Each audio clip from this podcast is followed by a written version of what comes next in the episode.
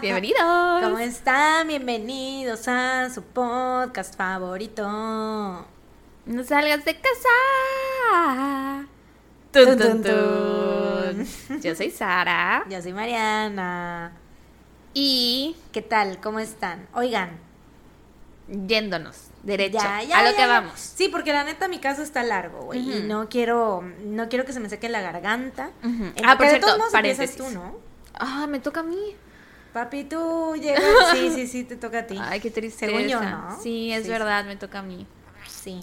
¿Qué ibas- dijiste paréntesis? ¿Qué ibas a Ah, sí, quería decir que estábamos tomándonos una cerveza sabor chamoy que Mariana me trajo de sorpresa. Háganme cuenta que Mariana vino. Sé que dijimos que no íbamos a hacer una intro larga y no va a ser larga, I promise. Y mira, Lo voy a resumir. Mariana vino a comer, trajo la comida, me dijo, así de quieres, eh, ya comiste, pasó por algo de comer, y le dije, ah, bueno, sí, trajo tacos, no sé qué. Este, y ya ahorita que llegó, veníamos subiendo las escaleras y me dijo, te traigo una sorpresa, aunque no sé si es, no sé si te va a gustar. Y yo así de, pues a ver, y de pronto saca de su bolsa una deliciosa Vicky sabor chamoy y yo, ah, me encanta, esto es el mejor día de mi vida, el mejor regalo que me han hecho, muchas gracias. Y sí, de, de, verdad todos los me regalos que, me- que te he dado dirías que es el mejor. O sea, Ah, no sé si llegaría tanto, pero sí está como en el top. en el top. vamos, es que es que era completamente inesperado. Sí, fue verdaderamente una sorpresa. Y aparte Sí. sí, se antoja porque hace un chorro de calor. Sí, sí, sí. Y desde la otra vez estábamos hablando que teníamos antojo de una así. Entonces estamos tomándonos una. Por si de pronto escuchan que eructo. Un eructo. que procuraré que no ocurra. Pero bueno, es la cerveza, no sé yo. Ahora sí. Así es. Muy rica. que- Las Tuntuntun Sí, recomiendan está súper deli. la cerveza Vi- Vicky, Vicky Chamoy. Aparte la lata está preciosa. Sí, muy Sí, bonita, muy, ay. buen- muy, muy bien diseñada. Sí, siento que le gustaría a los betos. Pero bueno, ahora sí. Oigan, este, primero que nada queremos dar un anuncio, queremos dar Lol. las gracias a todas aquellas personas que nos escribieron diciendo que la historia Por todos los medios posibles. por todos los medios, Instagram, Facebook, a todas Twitter, horas, DM, eh, en verdad fue una cantidad impresionante de personas que nos dijeron que la historia a la que yo me referí en el episodio pasado era del rey Salomón, viene de la Biblia. Claro, porque señora católica, Porque estuvimos en escuela católica. Me dio mucha risa, en serio. Que tú decías, ay, ¿en dónde la habré ¿De escuchado? Y yo, no, quién sabe. Y Yo, lo peor es que yo también estudié en escuela católica y nunca la había escuchado. Güey, yo pensando que había, lo había sacado de alguna película de terror, de culto, ¿sabes? O sea, literal sí pensé que, o igual y sí puede que sí haya estado en alguna película, porque Ajá. según yo, o sea, yo tengo como un recuerdo muy visual de esa, de esa historia. No sé, a lo mejor fue porque me lo imaginé. O te lo pusieron como, hay muchas películas basadas en la Biblia. Entonces sí, puede sí, ser sí. que te hayan puesto un video o algo de eso. Sí, puede ser. Pero bueno, muchas gracias a todos. Ya lo sabemos, muchas gracias. Los tutoncitos. este, y esto es un, un atento y amable eh, Llamado. llamado a que pues ya, Ya no nos digan Ya más. no nos digan. ya lo sabemos. ya nos enteramos, Ya. se los agradecemos. Puede que hayan muchos tutoncitos que lleguen tarde porque pues ya ves que nos, luego nos descubren o andan atrasados o así. sí, es verdad. Y seguro, porque luego nos ha pasado así como de, de episodios de hace mucho tiempo, ¿no? Así de que apenas lo estoy escuchando, pero... Y vengo a comentar tal cosa. Sí, Sí. que se agradece, la verdad. Sí, claro, claro. Pero bueno, si llegan a este episodio sepan que ya... ya y no ya han comentado. Apenas iban a abrir el Instagram o el Twitter para mandarnos el mensaje de ¿Es la historia del rey Salomón? Ya sabemos, Ya, muchas sí, sí, ya gracias. Se agradece la atención. Y bueno, los anuncios parroquiales siguen. Bueno, este no sé si era un anuncio parroquial, era más bien como un agradecimiento. Ajá, sí, slash- un pu- public service announcement. Ajá, sí, sí, ajá. Un PSA, un anuncio al público. Sí, claro. Conferencia de prensa. Este, pero ahora vienen los anuncios parroquiales que el primero, oigan, en serio, espero que no se salten esto porque de verdad vale la pena. Nos hicimos un TikTok. Tenemos TikTok, amigos. Cuenta de TikTok, vayan a seguirnos, estamos como No salgas de casa, pot. A ver, déjame checar. sí. Somos muy nuevas, no ¿Se van a- sabemos cómo funciona TikTok ¿No salgas de casa podcast? Creo que sí. Ay, el anuncio. Sí, estás en lo correcto. Es arroba no salgas de casa podcast. Y tenemos la imagen, o sea, nuestra foto de perfil es la foto que tenemos en todas nuestras redes, no la foto del podcast. Y subimos un TikTok El primer TikTok. que lo hizo Sara, nuestra community manager. Lo intento. nuestra community manager oficial, Y te quedó muy chido, güey. Dices que Ay, te muchas tardaste, gracias. te Me tardé mucho, ¿no? como, o sea, Pero- para lo que es, me tardé como tres horas y ¿Cómo media. que para lo que es, güey? Yo me hubiera tardado también todo un día, güey. Bueno, a lo que me refiero es que dura muy poco, pues. Mm, que se siente, ah, se me tardé tres horas en hacer esto que se ve en un minuto, ¿no? Es como, "Ugh". ya. pero qué bueno es que te gustó, muchas gracias. Sí está como muy, ¿cómo se dice? Pues sí es mucha... Coordinado, ¿no? o sea, como sí. poner subtítulos, ¿no? O sea, pues sí tienes que estar como pausando y así, ¿no? Sí. Y viendo que sí quede como en el tiempo que tiene que quedar y así. Sí. Pero le quedó muy padre, la verdad. Vayan ya, a ya verlo, tiene unos cuantos likes, unas cuantas Déjenos un vistas. comentario. Coméntenlo, compártanlo. Creemos, bueno, yo creo más bien que esto nos puede hacer virales, güey, porque Ah, la gente solo se está si haciendo viral. no se me olvida etiquetar el For You page en el TikTok. Sí, pero bueno, si los tuntuncitos lo comparten, se, pueden, se puede hacer viral también. Sí, sí, sí. Ah, oigan, de hecho, aprovechando que estamos hablando de esto, ¿qué les parece? Porque la idea que teníamos Mariana y yo era como tomar, no, no partes de los casos, porque algunos son muy densos, igual y sí en algunas ocasiones, pero obviamente no se harían con sentido del humor, sería más como para que la gente se interese en los casos, en los casos, perdón, pero teníamos esta idea de tomar eh, pedazos chistosos de episodios o icónicos o así, así que si tienen alguna sugerencia de algún TikTok, de alguno de nuestros episodios viejitos, que ustedes digan, eso merece un TikTok, por favor, sí, bombardeennos por Instagram, por Twitter, por DM, por donde sea, Facebook, y déjennos saber para que entonces... eh, Lo hagamos. Ajá, sí, sí, sí. Sus momentos favoritos, que obviamente tiene que estar, por ejemplo, el, el, icónico momento Márquez. en que ¿Era Edith Márquez? en que asesiné a Vivi Gaitán Vivi Gaitán. y después tú asesinaste a Edith Márquez. Ajá, sí. Y también el famoso influencer Gabriel de Guevara. Gabriel de Guevara. Lo voy a Muchas robar, por supuesto. Claro que sí. Es nuestro influencer de confianza. Ojalá y sí nos respondiera el Paco de Miguel, güey. que supiera que pensamos que se llama Gabriel de, Vega- de Guevara. De Vega. De Vergara. De- estaría chido, güey. Yo lo sigo desde que estaba en Vine. O sea, desde que era, era un infante, güey. Una criatura. Era una criatura. A mí me cae Pero bien. bueno. Me da mucha risa, la verdad. Este, sí, a mí también. O sea, hay mucha gente que no le gusta, pero es como de, güey, vive y deja vivir. Pues es que hay como una plática ahí que yo nunca he tenido con nadie. Mm, de que a lo mejor puede llegar a ser misógino, ajá. allá, no sí. estoy informada, entonces, pues igual y si lo entendiera diría, podría verlo a lo mejor, pero como no lo- estoy informada, pues no lo veo. Sí, es verdad. Eh, creo que había todo como, hubo un, como toda una plática alrededor de eso que yo tampoco seguí. Ajá, sí. de varios influencers hombres que se ponen como la, La, toalla, peluca, la peluca. y, se burlan de las mamás, las tías, las maestras. Pero Ajá. este Paco de Miguel también se burla de los vatos, entonces, Sí, quién sabe, todas las feministas, o sea, nosotras también, pero muchas feministas a lo mejor están apretando el puño en este momento. rabia. Sí, así de, no, mis tun, tun, tun. Perdónennos, no estamos informadas en eso. sí, no estamos muy informadas al respecto, por lo tanto no podemos emitir So far. Paco de Miguel nos cae bien. Ajá, hasta ahora a mí sí me hacen reír su- sus contenidos. A mí también. Y pues ya, ¿no? Siguiente anuncio parroquial. No nos vayamos a meter en un problema. Gabriel de Guevara, tan fans somos. Este, oigan, y por último, eh, el último anuncio parroquial. La próxima semana, recuerden que toca episodio extra, exclusivo. Uy, sorry. Fue mi para. Patreon. Este, entonces, pues si no se quieren perder del episodio la próxima semana, suscríbanse a nuestro patrono, por favor. Patrono. Deberíamos decirle ahora sí, patrono. Patrono. Patronus. El otro día Nuestros patronos, en lugar de Patreons deberíamos de decir que son nuestros patronus. patro- patronos. Ay, es que me cuesta trabajo. Patronos. Patronos. Patronos. Pero es que siempre les decimos Patreons y ya estamos acostumbrados a decir Pues sí, es verdad. Patreons. Patreons, patronos. No. Sí, no, no, no tiene el mismo No. ring. Ring, no. Sí. Pero sí, va a tocar episodio temático para Patreon. Sí. Recuerdo, no, no sé si te acuerdas o si viste hace una semana o dos que hice como toda esta... Ajá, el hilo en Twitter Todo de la coca, análisis, el billete. Sí, esa fui yo. Esa fue Mariana, nuestra otra community manager. Las Tun Tun Tun, en Tun Tun Tun CA tenemos, sí es CA, AC, SADCB. SADCB. Tenemos dos community managers. Así es, somos dos socias eh, y empleadas, cada quien, jefas y empleadas. Que hacen lo mejor que pueden para manejar las redes sociales del podcast. Así es. Y no nos vayan a decir de que, pues contraten a alguien, porque no hay dinero. A ver, suscríbanse al Patreon. A ver, deposítennos.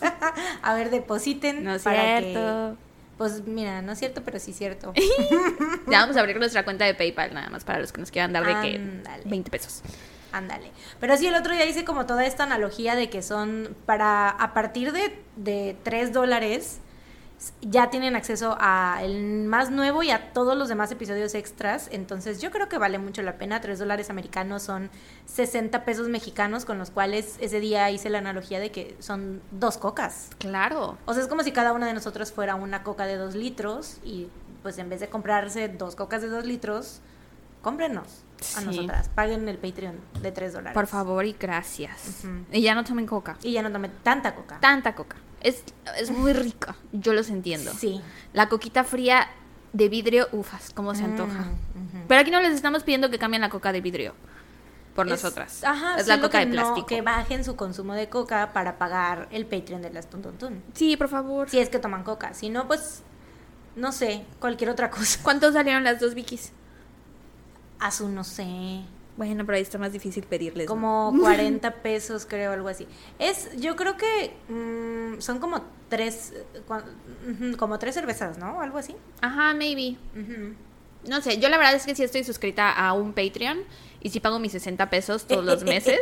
Entonces, sí, así como soy eh, creadora de contenido en la plataforma, o sea que somos, pero hablando por mí, también soy consumidora de una cuenta de Patreon y sí pago mis 60 pesos.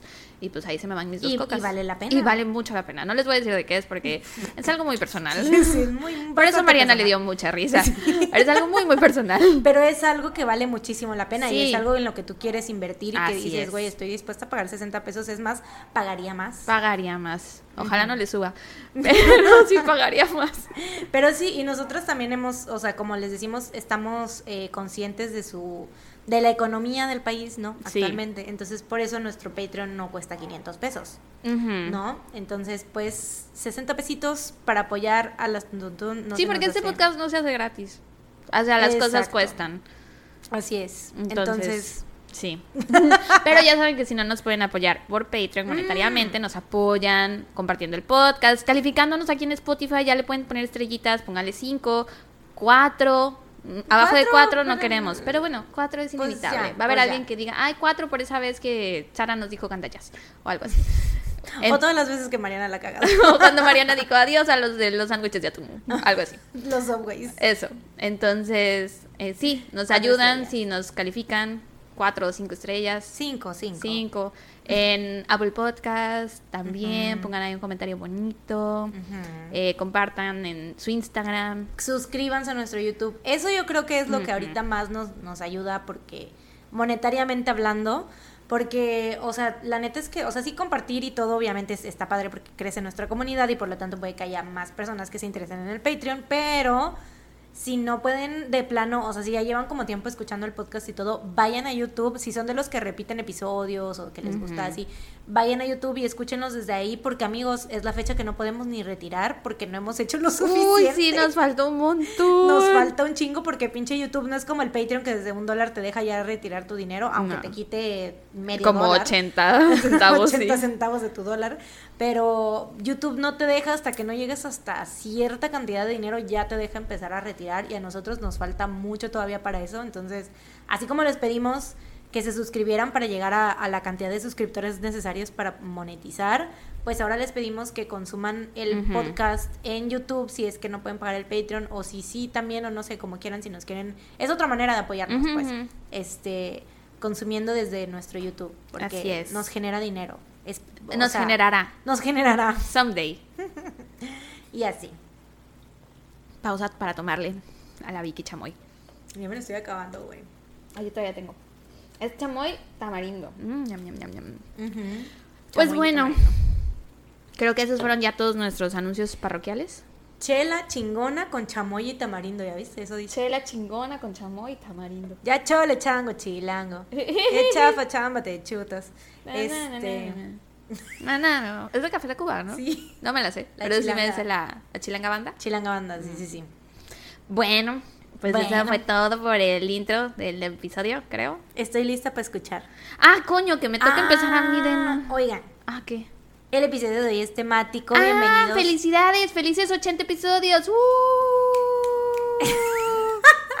Bienvenidos al episodio número 80, Tun Tun Tun. ¿Qué tal? It's been 80 episodes. 79 Y al final de este serán 80. Ujú.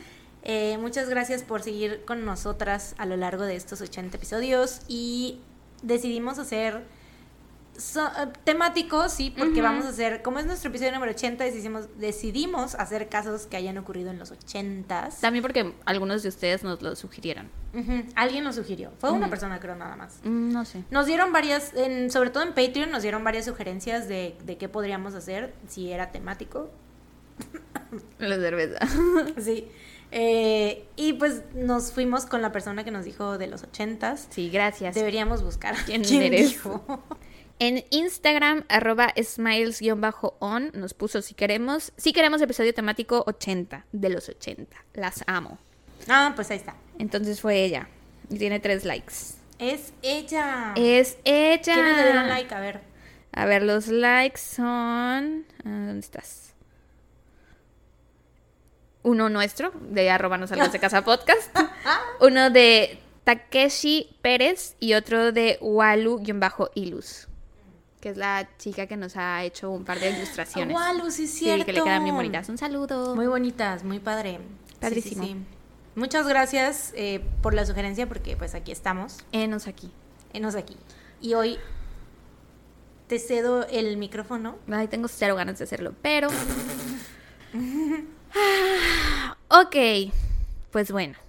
Entonces, el caso del que les voy a hablar esta semana está muy culero. Está culero tipo el caso del Toy Box Killer. As. Te contamos en el episodio 42, no salgas de terapia. tun, tun, tun. Sí. Este, si no han escuchado ese episodio, pues vayan a hacerlo. Si quieren, estaba muy culero el caso que yo conté. Eh, o sea, este está parecido en tema, no sé si está igual de culero, pero sí es como la misma onda, pues. Am, como aquel caso, este también tiene varios datos gráficos y violentos y perturbadores. Entonces, pues sí les quería dar esta pequeña advertencia antes de empezar. Pues para que tomen sus precauciones. A Sí lo mejor no lo escuchan comiendo o a lo mejor no lo escuchan. eh, o sea, mi parte, solo la mía. eh, y pues sí, a menos que tengan un estómago muy fuerte, no les recomiendo que lo escuchen comiendo porque a mí sí me revolvió un poco el estómago. Mm, Y pues yo me chingo, ¿no? A ti no te queda de otra mix. Tú ni modo. Soporto. Tendré que soportar. Bueno, eh, hoy les voy a hablar de Robert Verdela, también conocido como el carnicero de Kansas. Uh, ya desde ahí, güey. Yes. Cuando a alguien le ponen el carnicero. No puede ser algo bueno. No. Em, y bueno, es parecido al Toy Box Killer porque al igual que él, este güey secuestraba y mantenía pues en cautiverio, en cautivas, ¿se dice en cautiverio? Mm, Mantenía cau- privaba de su libertad. priva- los mantenía por mucho tiempo, o sea, no era que los secuestraba y los mataba enseguida, sino que los Mm. mantenía por mucho tiempo. Eh, a sus víctimas las violaba, las torturaba y posteriormente las asesinaba. Parecido al Toy Box Killer. Sí, sorry. Por eso digo que no tenía yo ganas de empezar. Mm, ahora veo por qué. Oh, bueno. Robert Andrew Verdella Jr. nació el 31 de enero de 1949 en Estados Unidos, en Ohio. Su padre era Robert Andrew Verdella Sr. Claro. y su madre era Mary Louise Verdella. Eh, de niño era muy inteligente y le iba muy bien en la escuela, aunque a sus maestros les resultaba difícil enseñarle porque una dicen que él se mostraba muy indiferente, era así como de soy muy listo y no necesito aprender nada más. Y dos, eh, le hacían mucho bullying. No tenía amigos, era muy solitario, casi nunca salía a jugar y casi nunca recibía visitas en casa de sus compañeritos para, o sea, de que quisieran ir a jugar con él o hacer la tarea juntos, nada. Tenía un impedimento del habla y aparte era súper miope. Entonces usaba unas gafas bien gruesas y pues ya sabes cómo son los niños. Em, entonces le hacían mucho bullying por esto. También tomaba medicamentos eh, para la presión porque desde chiquito le diagnosticaron presión arterial alta. Tenía un hermano menor, le llevaba siete años. Su nombre era Daniel y Daniel era súper deportista y atlético y le encantaba todo lo de las pelotas y correr y shalala. Eh, mientras que Robert era todo lo contrario, él era el menos atlético del mundo. Y el papá, Robert Verdela Sr., valoraba mucho el deporte. Y seguro que era uno de esos papás que, güey, sueñan con tener un hijo nada más para aventarle la pelota. Que, o sea, para eso consíganse un perro, no mamen. o sea, sí, güey. Y deja que tus hijos. Sí, me cagan mucho esas cosas de los papás que se decepcionan porque a sus hijos no les gustan los deportes. Pues consíguete un perro, a ellos les encantan las pelotas. y deja que tu hijo juegue con lo que le da la gana, ¿no? Sí. Es que hay muchos papás que están como muy frustrados y quieren vivir los sueños que ellos no vivieron a través de sus hijos. Sí, y también mamás. O que creen. Sí, papás. O sea, cuando dije papás decía. Me refería como papás y mamás. Ok, ok. Porque ya sabes, el patriarcado. Ajá, sí. el patriarcado me enseñó a hablar así desgraciadamente. Lol. Pero, ajá, padres y madres, ¿no? Pero, o, o también, o sea, puede que sea como sueños de ellos frustrados o que ellos a fuerza quieran que sus hijos les guste lo mismo que a ellos, ¿no? sí, es verdad. Y es como de, porque Yo, puede que sí lo hayan cumplido sus sueños, pero que quieran que sus hijos también. Yo de así. mamá poniéndole Hamilton a mi hija. Y si no le gusta, la corro, güey. Gritándole, sino, ¿cómo? Le pongo los BTS, no le gustan. Uf. ¿Quién es tu? Y si dice Jimin, pues se acaba baila. No, no puede ser su papá. No Es puede ser su papá. ¿Cómo va a ser su papá? Bueno, puede ser porque las niñas se enamoran de sus papás, ¿no? Entonces seguro sí va a estar así como de, mi papá es mi vayas, mamá. Bueno, ¿Qué fue sonido? este, ajá, entonces este señor comparaba mucho a, a los dos niños, ¿no? Y los como que, Perdón. sí es la lata, no podemos evitarlo. No les estamos apretando, simplemente cuando la agarramos truena.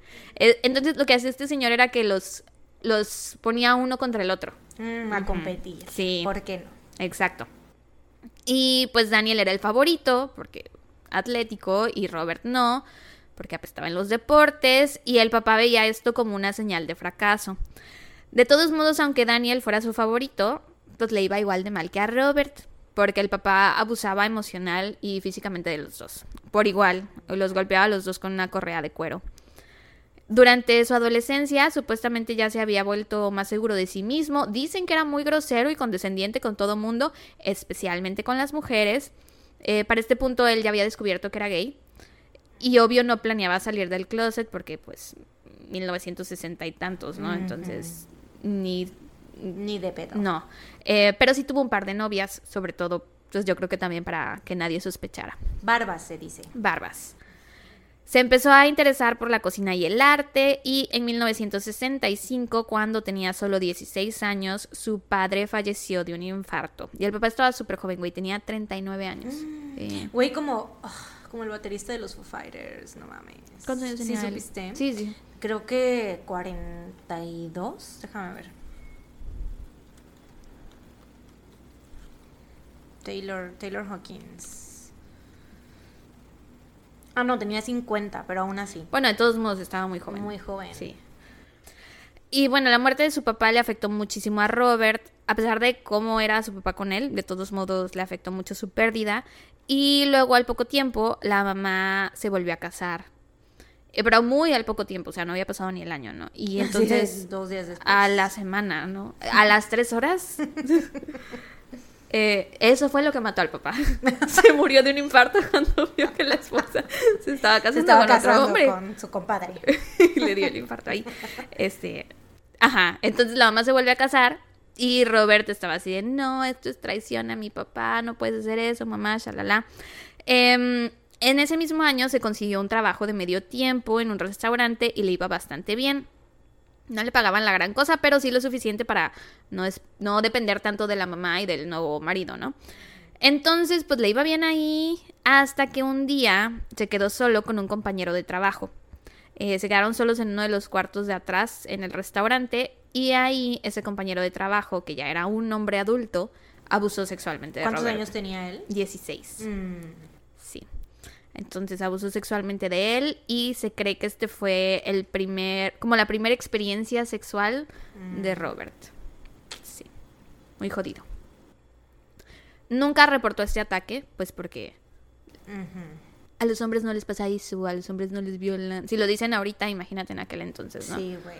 Um, obviamente le afectó muchísimo y aparte, pues te digo, todo esto pasó en el mismo año que se le murió el papá, la mamá se volvió a casar y pues encima de todo tiene este esta violación. Eh, todo esto provocó que se volviera más retraído y se interesara aún más por actividades solitarias como pintar, coleccionar monedas y sellos. Sí, mi papá coleccionaba monedas, güey. Todavía las tiene, pesan un chingo. Eh, sí. Eh, también escribía cartas, tenía varios amigos por correspondencia que vivían en Vietnam y en Birmania. No sé cómo los conoció. Pero, ajá, se mandaba cartas con ellos y los amigos le regresaban las cartas. Es que siento que back in the day, en los periódicos. Ah, a lo mejor anunciaban, ¿no? Ajá, sí. o tal vez era a las escuelas. Escribías a una escuela una carta y a lo mejor, no sé. Tal vez. Yo los periódicos y las revistas. Porque sabes que yo me acuerdo cuando yo estaba chiquita que leía los cómics de Sailor Moon, que por cierto, mi mamá me estaba recordando hace rato que con eso aprendí a leer. ¿A poco? sí, con los cómics de Sailor Moon a los cuatro años. Oh. Este, que dice que yo no, o sea, no me acuerdo tan bien de eso, pero supongo que pues ella se acuerda más, de que dice que me ponía yo así como, que estando en mi cama ya quería, o sea, como que ya quería yo estar sola en mi cuarto y que me tapaba con una sábana y prendía una, una, linterna y me, me, quedaba leyendo los cómics de Sailor Moon. Oh. Sí. Ya se me olvidó que te iba a decir. Eh, ah, sobre los amigos por correspondencia. Yo, qué bonita historia, Mariana, porque ¿qué tiene que ver esto con, con el caso? En la parte de atrás de los cómics. Esto, o sea, eran los noventas, güey. O sea, literal. Sí, el 97. 97, ajá. Venían atrás las eh, direcciones para que para tener amigos por correspondencia. Ah, órale como fellow Moonies. Ajá, sí, o sea, como que les gustaran también Sailor Moon. Obviamente, pues de eso iban a hablar casi todo. Claro. Y así. Como el Army Twitter. Ándale. Ya. Ah, pues a lo mejor así conoció este güey a sus amigos, tienes razón. Entonces, bueno, los amigos también le escribían cartas a él y aparte le mandaban regalitos como sellos, eh, le mandaban fotos de los lugares donde vivían, cosas históricas, culturales, la arquitectura y todo eso. Y ese mismo año, 1965, él empezó a coleccionar todos estos objetos y esto más adelante lo inspiraría a abrir su propio negocio, pero eso ya va a ser más adelante. También ese mismo año, Robert vio una película. Todo pasó en 1965 en la vida de este hombre. Eh, en el 65 y después en el 80, no teman. Si es un episodio temático de los 80, llegaremos al momento. Sí. Eh, también ese mismo año, Robert vio una película que era la adaptación de un libro llamado The Collector, que trata de un hombre que acecha y secuestra a una joven mujer que le encuentra, o sea, que le parece atractiva y la tiene en su sótano por un par de días, ¿no? No, más bien por un par de semanas, aquí dice, varias semanas. Después la mujer muere a pesar de que su captor eh, intenta todo para mantenerla con vida. Esto es obviamente relevante porque más adelante Robert va a hacer cosas parecidas, ¿no? Y aparte, más adelante él mencionaría la película y diría que fue por esta película que le dejó una gran impresión. Después de graduarse de la secundaria, estudió en el Instituto de Arte de Kansas City. Quería convertirse en profesor universitario y en el primer año le fue muy bien, pero en el segundo empezó a valer madres porque empezó a vender drogas a otros estudiantes. Entonces ya lo oh. conocían como el... El dealer. Ajá, pero en chiquito. Era como que vendía poquitas cosas nada más. Mm. Y aparte empezó a alcoholizarse. Minorista, dices. Un narcomenudista, menudista, narcomenudista. Mm, no sé. Bueno, eso. Y, ajá, sí, se empezó a alcoholizar. Y de hecho, en 1968 lo arrestaron por venderle drogas a un poli encubierto. Ah. LOL. Ah, sí. Eh, nada más que no fue a la cárcel. Quedó. Pero, güey, no aprendió su lección porque literal, menos de un mes más tarde lo vuelven a arrestar por exactamente lo mismo. Mm. Y ahora sí pasó cinco días en la cárcel. Eh, después de eso, como que se calmó porque ya le dio miedo meterse en más pedos con la ley. Eh, pero lo único que hizo fue catafixiar, pues, sus pedos, güey, por otros pedos que yo creo que estaban peores. Empezó a torturar animales. Ah. Sí. Otro de esos. Siempre, siempre son así. Se le ocurrió, quién sabe cómo, que quería experimentar con perros. Eh, quería ver cómo reaccionaban a los sedantes y tranquilizantes. Y entonces un día, pues llevó un perro a la escuela, no sé de dónde, o sea, se lo robó de la calle, no sé. y lo inyectó con sedantes y tranquilizantes, diciendo que lo estaba haciendo por la ciencia. Pero te digo, todo esto lo hizo frente a sus compañeros, ¿no? Y dijo que quería ver la reacción del perro, qué le iba a pasar, y pues el perro obviamente se murió. Y me imagino que no debió ser una escena muy bonita, no es bonito ver a un perro morir. Entonces, a partir de, esto lo corrieron de la escuela. Porque aparte ya había hecho algo parecido con un pato, creo, y con una gallina. Pero pues ya sabes que el humano está más eh, familiarizado con el perro, entonces como que a lo primero no le hicieron mucho caso hasta que fue lo del perrito y pues ya lo mandaron a la verga. Decidió quedarse en Kansas a pesar de que ya no iba a estudiar y aquí es cuando empieza a pasar su tiempo libre con trabajadores sexuales, personas con adicciones a las drogas, delincuentes y fugitivos. Para este punto él ya había salido del closet, ya era abiertamente gay lo había sido por un par de años y em, él decía que se hacía amigo de estas personas para ayudarlos a salir de sus problemas, a que ya no consumieran drogas, a que ya no robaran, a que ya no vendieran su cuerpo, lo que fuera. A partir de finales de la década de los 70 se involucró en actividades cívicas. Eso también me llama la atención, que algunos eh, asesinos seriales tienen esto de que eh, voy a ser como el, ¿cómo se llama? El velador de la cuadra, ¿no? Yo, vecinos vigilantes, yo voy a vigilar y ellos son los asesinos de los que te tienes que cuidar, ¿no? Entonces, él se metió a una asociación de vecinos y prevención del, delito de South Hyde Park. Y fue incluso el presidente de la asociación, güey. En, la, en los 80. Renunció mm. eventualmente, pero de todos modos.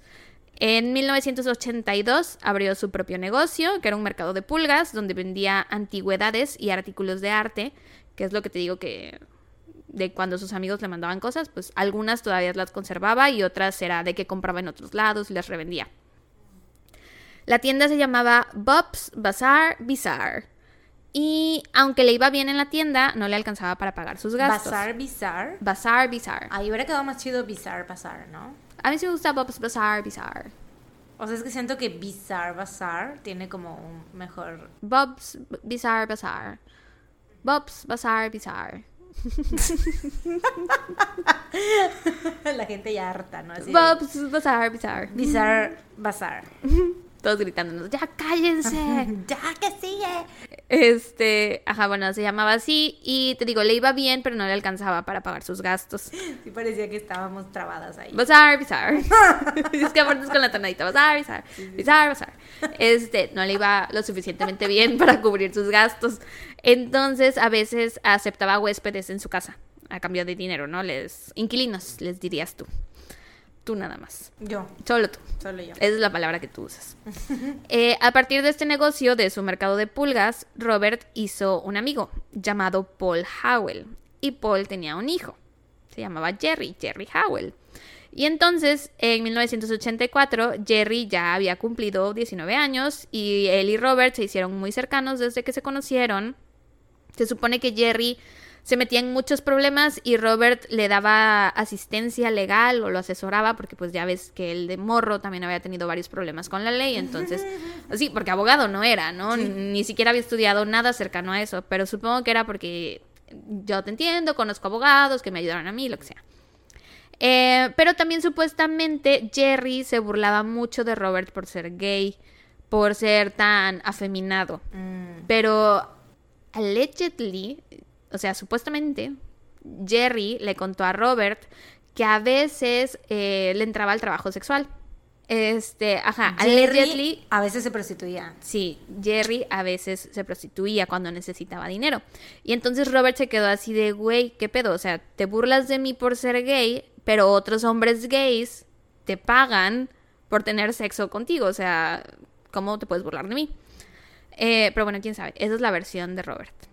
En julio de 1984, Jerry quería ir a un concurso de baile en Merriam y Robert se ofreció a llevarlo.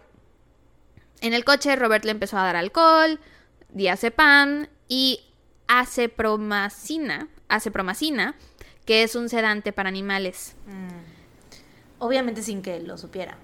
Creo que el, el diazepam creo que sí era con su full conocimiento, mm, pero... una tacha. Ajá, pero creo que él hace promacina, no.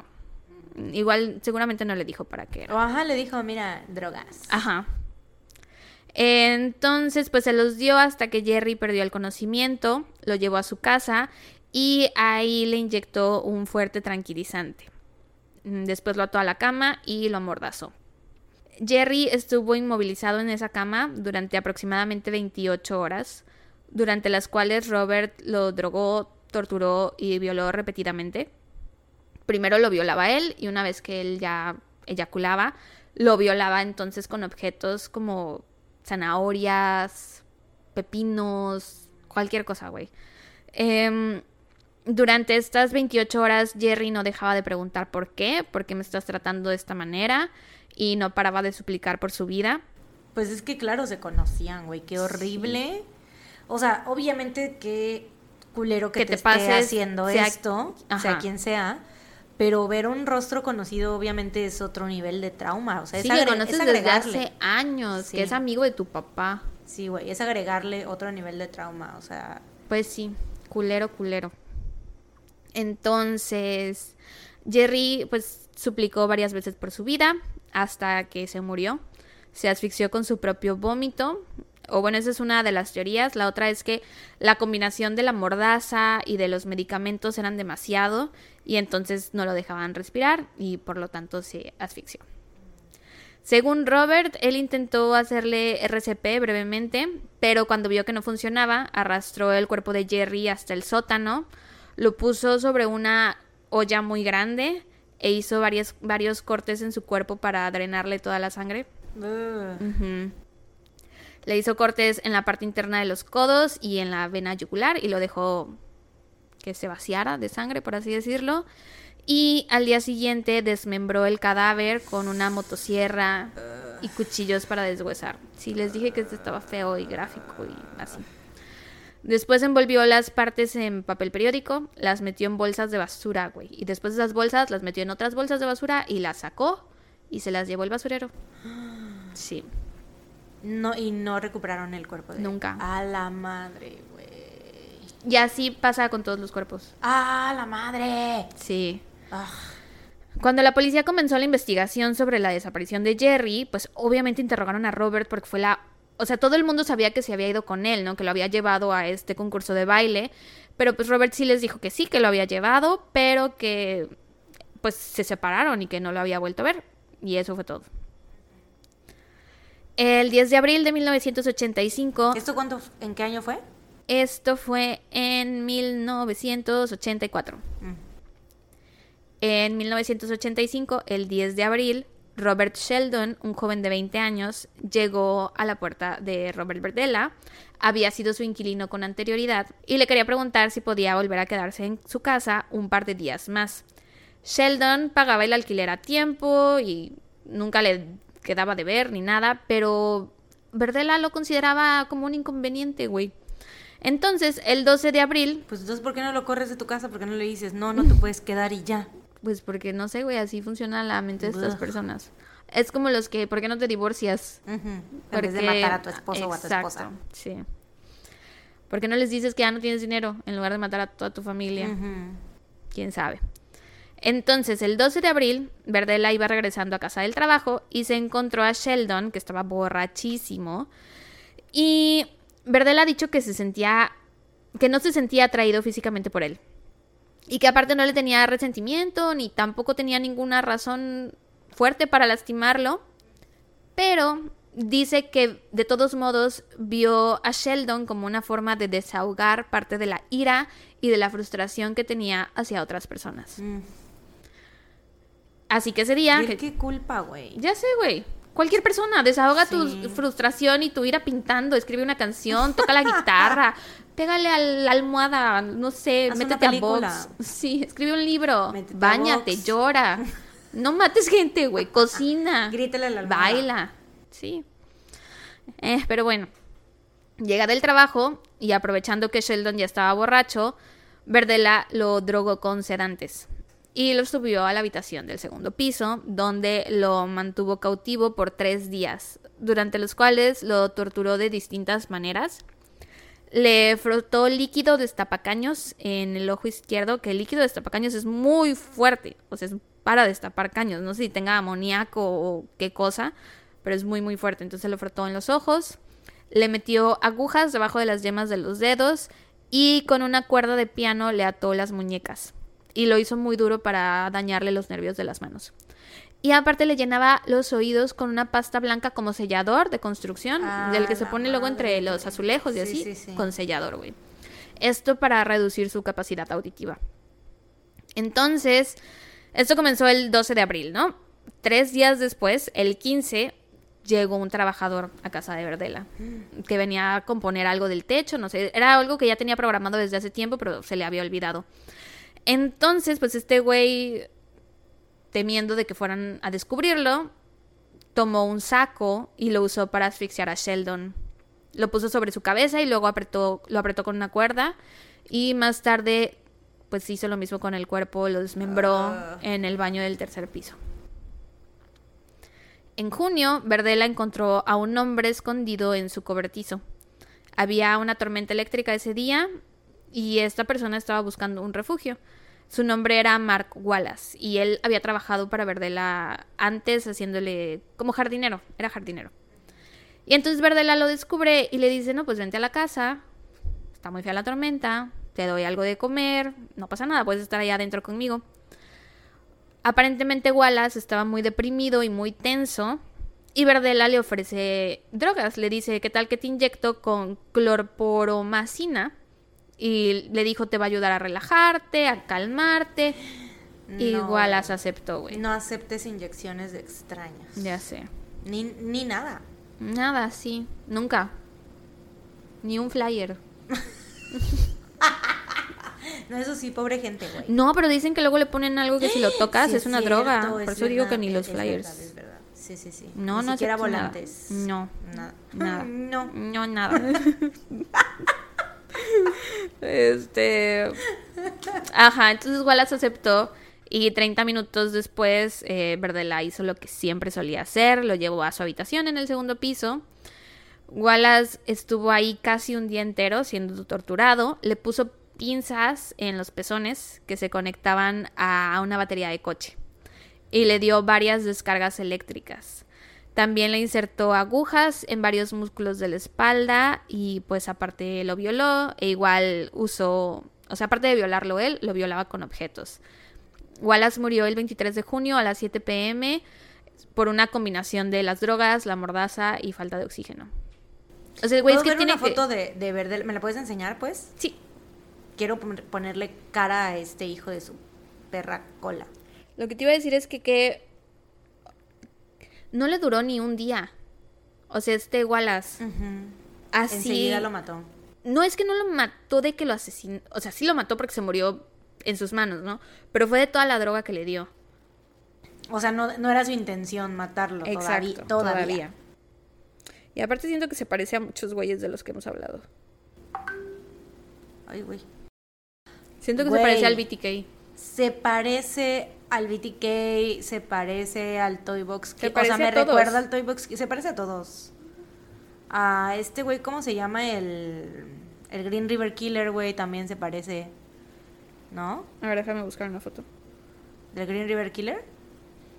Sí, también se parece. Es que es el bigote, güey. Es el tipo, es el. El, El bigote.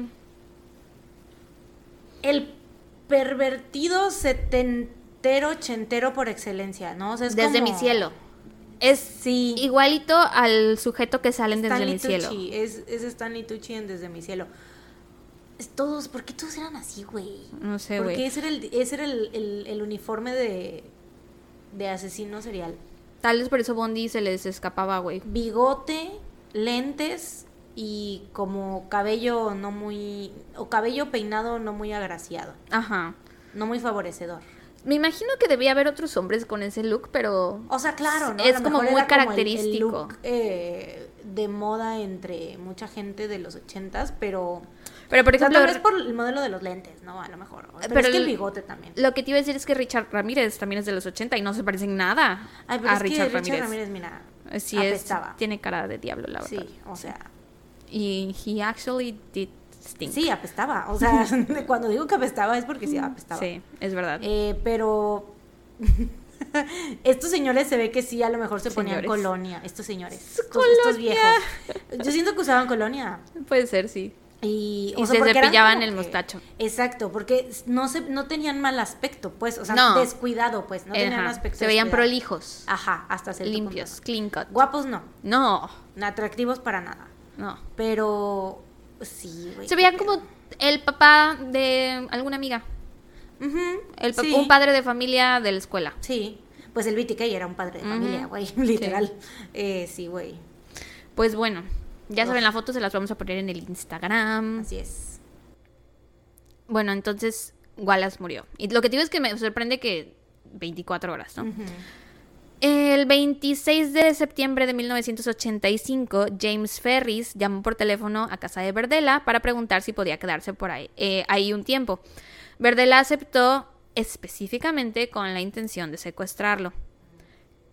Quedaron, porque los otros ¿Y él con los que era? se ha topado no han sido, o sea, solo el primero sí fue de que... Alguien que conocía. Ajá, que... el otro fue porque estaba en su cobertizo y el otro pues le rentó el, el espacio en la casa y después dijo, ay, lo quiero matar, pero no fue de que le dijo, sí, quédate porque te voy a matar. Eh, Con este creo que fue el primero que... Sí, ya lo planeó por Ajá, completo, pero ¿qué me estabas diciendo? ¿Que quién era? O sea, ¿cómo lo conoció o qué?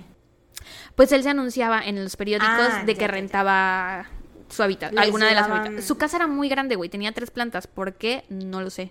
No sé si era... ri- Bueno, los 80. Las rentas eran más bajas, creo, y el poder adquisitivo era más alto. ¿Quién sabe? Pues sí, igual con su mercado de pul- con Pulgas. el Bizarre Bazaar. Bizarre, Este- bizarre. Bob's, bizarre, bizarre.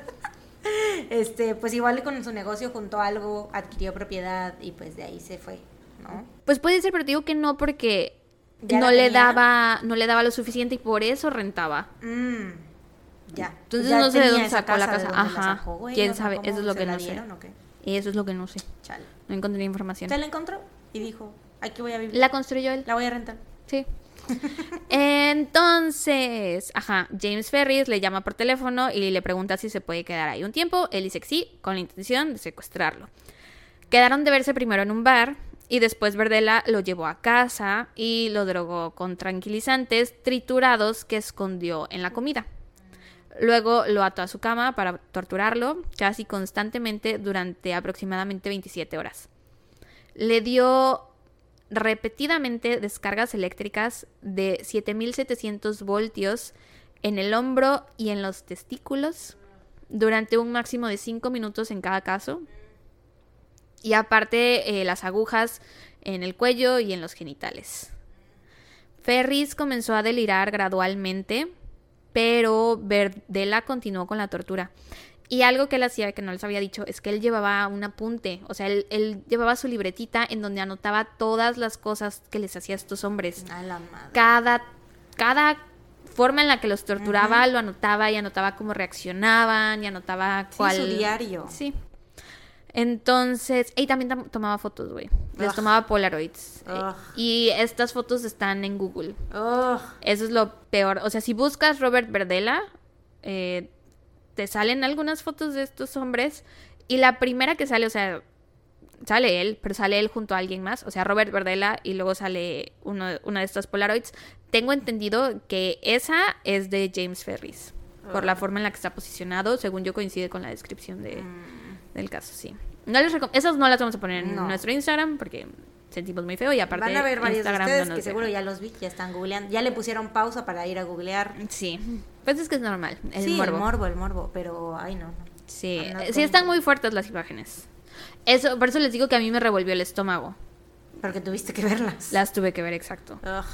Entonces, bueno, eh, en estas, en la foto se ve claramente que James Ferris está siendo torturado. Bueno, suponiendo que es él, se ve que está siendo torturado por la posición en la que está su cuerpo y aparte tiene los ojos súper, súper, súper abiertos de que es justo cuando está recibiendo las descargas eléctricas. Ay, aparte no lo tenía desnudo, lo tenía sin desnudo de arriba, pero sí tenía pantalón. No sé por qué. Ujú. Entonces, en sus anotaciones puso que después de quién sabe cuánta tortura física y sexual, Ferris era, y cito, incapaz de sentarse por más de 10 a 15 segundos. No podía permanecer sentado y la última nota que hay sobre Ferris en el diario es que pues se murió. Su siguiente víctima fue Todd Stoops, un joven de 23 años con problemas de adicción, que junto con su esposa habían vivido en casa de Verdela dos veces en 1984. Desafortunadamente, el 17 de junio de 1986, sus caminos se volvieron a cruzar. Iba Todd solo y Verdela lo vio y se le acercó porque se sintió muy atraído físicamente por él. Así que lo invitó a ir a casa y le dijo que le prepararía algo de, de almorzar y aparte le insinuó que le iba a pagar por sexo. Y Todd necesitaba dinero para, drogas, drogas porque tenía un problema de adicción. Entonces Todd aceptó y a diferencia de sus demás víctimas, Todd estuvo secuestrado por dos semanas enteras. Dos semanas en las que gradualmente porque siento que con él sí era como, como dices, ¿no? O sea, sí le atrajo sexualmente, entonces como que lo quiero tener por más tiempo porque me atrae, ¿no? Me gusta. Eh, gradualmente, durante estas dos semanas, iba subiendo el nivel de tortura y esto con el objetivo, pues, de quebrarlo, ¿no? De quebrarlo para que se convirtiera en, como él decía, un esclavo sexual cooperativo e incapacitado. Güey, le puso pinzas en los párpados y le dio descargas eléctricas para dejarlo ciego. Y después tomó el, el este del destapacaños, el líquido para destapar el desagüe, y se lo inyectó en la laringe. A la madre. Para tratar de silenciar sus gritos. No mames. Eh, sí, lo de Tut está muy gráfico, muy feo. Le rompió la pared anal con el puño. Y esto causó que empezara a sangrar y a secretar y le provocó a Todd un shock séptico. Eh, rápidamente después de esto su condición empeoró así, o sea, se descompuso enseguida, se desmejoró más bien. Eh, y pues Verdela obviamente no quería que esto pasara, ¿verdad? Porque él quería tener pues su juguetito sexual por más tiempo. Y entonces intentó darle sopa y helado para ver si con eso se componía todo. No sé por qué pensó que eso iba a pasar, güey. no mames. Ya sé. Obviamente no funcionó, no podía retener nada. No puede ser, no. Ya sé. Pero bueno, o sea, ahí obviamente no le iba a llevar al doctor, ¿no? Obviamente. No. Pero a lo mejor, pues no hacer nada por intentar componerlo, ¿no? ¿Para qué le da sopa? Ya mata al pobre eh, hombre. sácalo de su miseria, sí, ¿no? O, o sí llévalos, no sé, llama al 911 y huye, no sé. Ah, pero bueno, le... ¿Estás de acuerdo que no iba? Sí, no lo iba a hacer. no lo iba a hacer. Lo que una persona decente haría. Pero es que lo de la sopa se me hace tan... Pues, güey. ¿Como por? O sea... ¿Quién pensaría que un ano fisurado se soluciona con sopa? Este pendejo, güey. Un asesino serial. Lol. pues sí. Um, ya para el último día, Todd eh, ni siquiera podía respirar estando sentado, güey. Tenía que estar acostado todo el tiempo. Y murió el primero de julio de 1986. Pobre Todd. Pobres de todos. En la primavera de 1987, Verdela se hizo amigo de un joven de 20 años llamado Larry Wayne Pearson. Larry se quedaba en su casa y a cambio de eso, como no podía pagar el alquiler, pues realizaba las tareas domésticas, ¿no? Le ayudaba limpiando y pues así no pagaba la renta. Según Verdela, él no tenía intenciones de hacerle nada. Mm. Pero Larry hacía muchas bromas. O sea, porque hace cuenta que una vez lo metieron a la cárcel y Verdela fue y lo sacó, él pagó su fianza. Y entonces saliendo de la cárcel, Larry empezó a bromear así como de que, ay, sí, yo me aprovecho de los homosexuales y les quito dinero a los viejitos gays o algo así, ¿no? Y pues eso lo hizo, lo, lo encabronó. Entonces, el 23 de junio, Verdela lo emborrachó y después le inyectó clorpromacina y lo trasladó al sótano. Una vez ahí le ató las manos, no lo ató a la cama, lo ató a, una columna de ladrillo y lo ató con las manos por encima de la cabeza y le inyectó el limpiador de, limpiador de tuberías en la laringe, igual para que no pudiera gritar, que me imagino que, o sea, a mí no se me habría ocurrido que esto funcionaba. Evidentemente funciona porque lo hizo ya, a partir de aquí lo hizo todo el tiempo. Este, y después llevó un transformador eléctrico al sótano. Eh, lo usó para darle descargas eléctricas varias veces y también le rompió varios huesos de la mano con una barra de hierro. Según Verdela, Larry fue el que más cooperó de todas sus víctimas y dice que se fue ganando su confianza poco a poco porque aparentemente Larry cooperaba, o sea, según Verdela, Larry cooperaba en su abuso, en su abuso sexual y físico. Entonces, en forma de recompensa, Verdela lo trasladó al segundo piso y le dijo que si continuaba cooperando, ya no le iba a infligir tanto dolor como lo había hecho mientras estaban en el sótano. Seis semanas estuvo prisionero Larry. A la madre. Seis semanas, güey. Hasta que en un momento de desesperación le mordió el pene a Verdela. Y empezó a gritar así, no, es que ya no aguanto que me sigas tratando de esta forma, no lo puedo tolerar, bla, bla, bla. Y entonces Verdela tomó una rama de árbol y lo golpeó hasta dejarlo inconsciente. Y luego lo asfixió con una bolsa.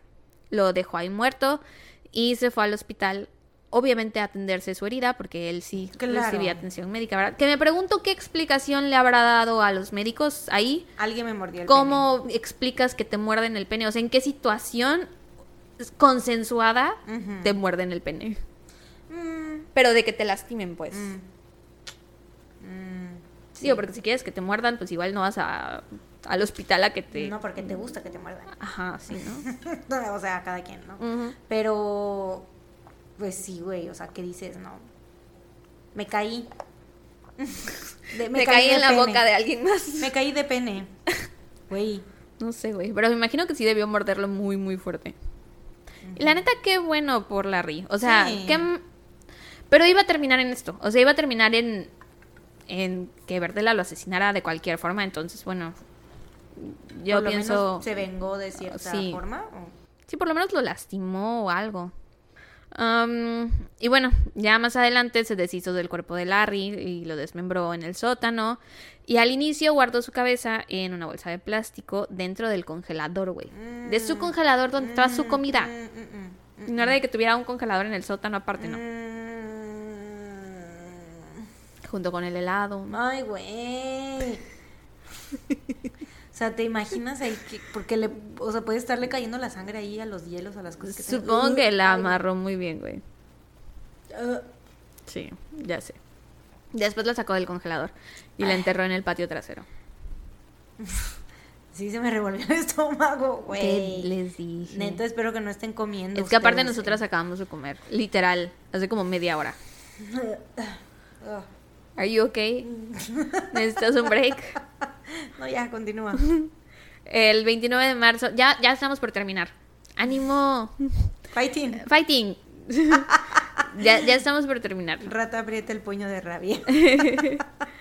El 29 de marzo de 1988, a la 1 m, Christopher Bryson, un joven trabajador sexual de 22 años, estaba buscando clientes cuando, desafortunadamente, se topó con Verdela. Hicieron trato y Verdela se lo llevó a su casa. Una vez ahí, primero estuvieron en la planta baja bebiendo y después Verdela le propuso que subieran a la habitación porque ahí estarían más cómodos y creo que ahí estaba la tele, no sé. Güey, no supero la cabeza. Ah, La veo, o sea, la... Ay.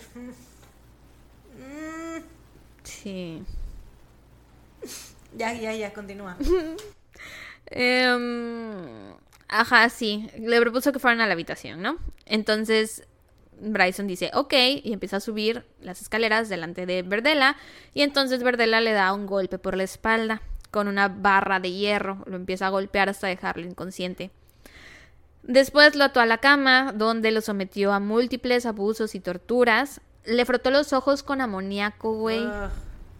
diciéndole que, y cito, lo único en lo que debes de pensar es en ti, en mí y en esta casa. ¿Te imaginas qué horror que alguien te diga esto mientras te frota amoníaco, Amoníaco. en los ojos, güey? Ugh.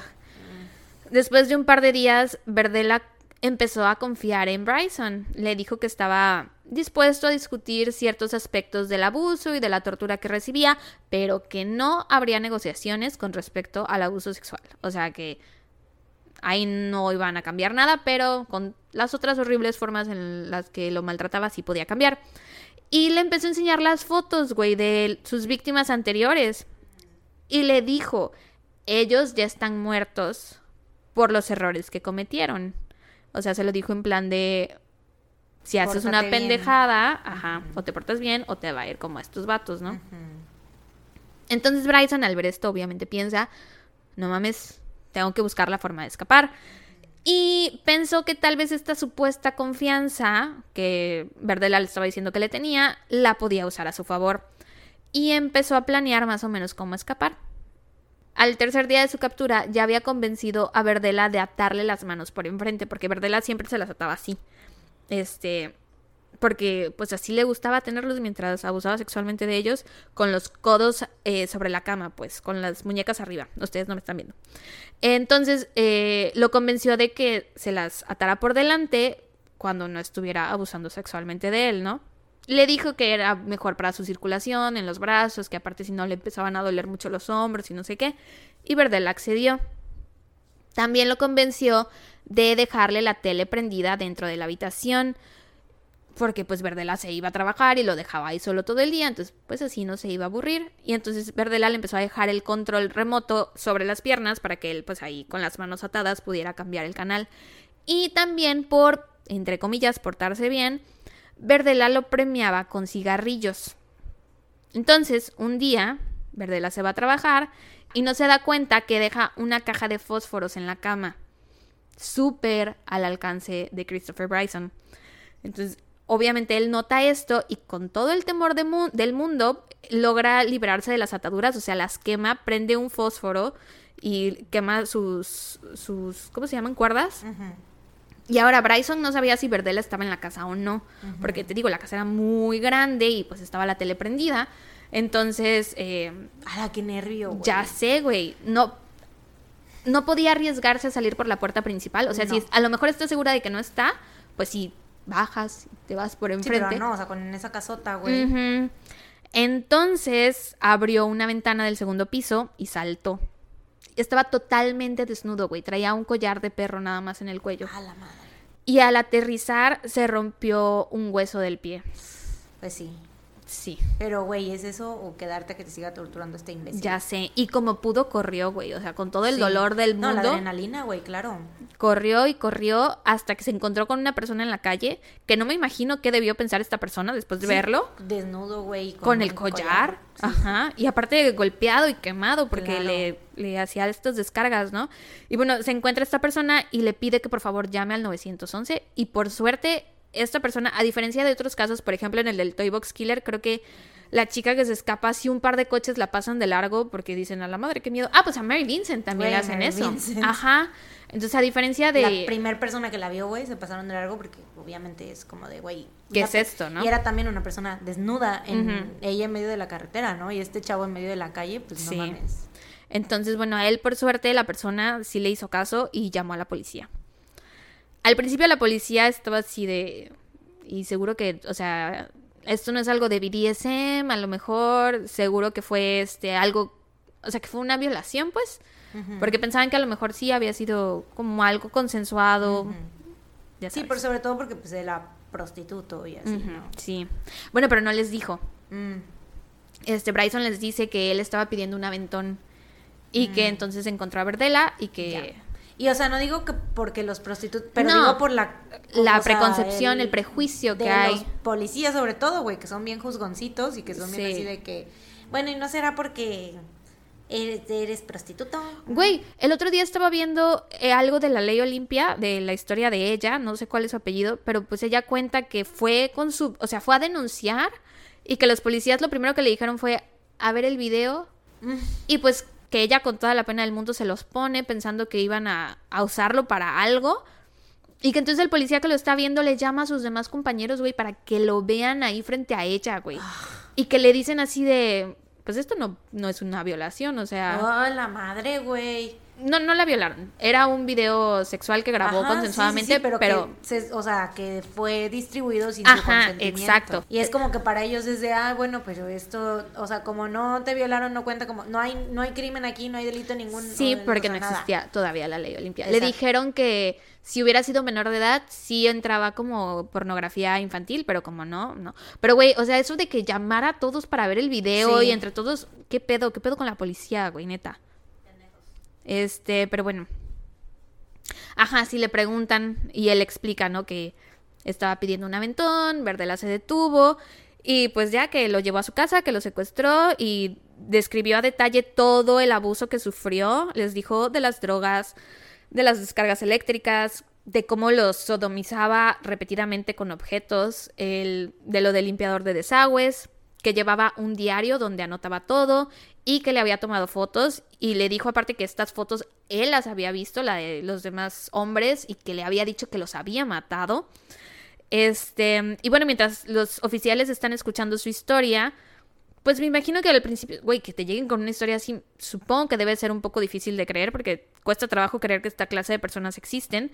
Este, pero pues ya viéndolo físicamente, pues aparte del collar y de la del pie roto tenía... Sí, supongo que le hicieron también, lo llevaron al hospital a hacerle... Bueno, eso fue más adelante. Mm. Pero en ese momento le notaron los ojos rojísimos de que le frotó el amoníaco, los tenía hinchados, tenía quemaduras por todo el cuerpo y cicatrices y ronchas. Y pues sí les empezó a hacer mucho sentido. Y ya fue que lo llevaron al hospital y ahí ya recibió tratamiento y todo. Y eventualmente sí les dijo la verdad, les dijo que era trabajador sexual y pues de todos modos no afectó en nada a su caso, afortunadamente. Pero de entrada, pues sí, no se los podía decir por, No. por esto que estamos diciendo, ¿no? De, de Sí. por sí dudan, ¿no? O sea, pues así más. Esa misma tarde, Verdela fue arrestado por cargos de agresión sexual contra Christopher Bryson. ¿Dónde estaba? Eso es lo que no sé. No se había dado, o sea, es que eso te iba a decir, yo siento que no se había dado No cuenta. se dio cuenta, eso sí, no se dio cuenta que se se le había había escapado, escapado. pero no sé si estaba a lo mejor trabajando o si estaba en otra parte de la casa. No tengo idea. Eh, pero bueno, lo arrestan por, el, por lo de Christopher Bryson y van a su domicilio a revisarlo, a allanarlo. Y ahí pudieron comprobar que todo lo que Christopher les dijo era real. En la segunda, digo, en el segundo piso, en la habitación, encontraron las cuerdas quemadas, unidas, donde él, o sea, más bien unidas y quemadas, como si alguien se hubiera liberado así. Este, y aparte estaban atadas a los pies de la cama. En la habitación también había un transfor- transformador eléctrico enchufado y con cables que conducían a la cama. Cerca de la cama había una bandeja de metal que contenía jeringas, hisopos y pequeños trastes con medicamentos y gotas para los ojos. Se encontró un largo tubo de hierro, cinturones de cuero y pedazos de cuerda. Los postes de la cama, los cuatro estaban desgastados, lo que sugería que las personas que habían estado atadas ahí habían ajá, forcejeado mucho para liberarse. Descubrieron un cráneo humano dentro de uno de los closets Ay, no. Y una cabeza humana parcialmente descompuesta en el patio trasero, que fue de la que les hablé hace rato, sí. Ah, Ya sé. ya se me había olvidado, güey. Tenía que volver a salir, lo siento. Es que yo tengo algo en las cabezas, güey. O sea, es como que me da mucho. uh, uh, uh, Sí, sí, lo recuerdo. uh.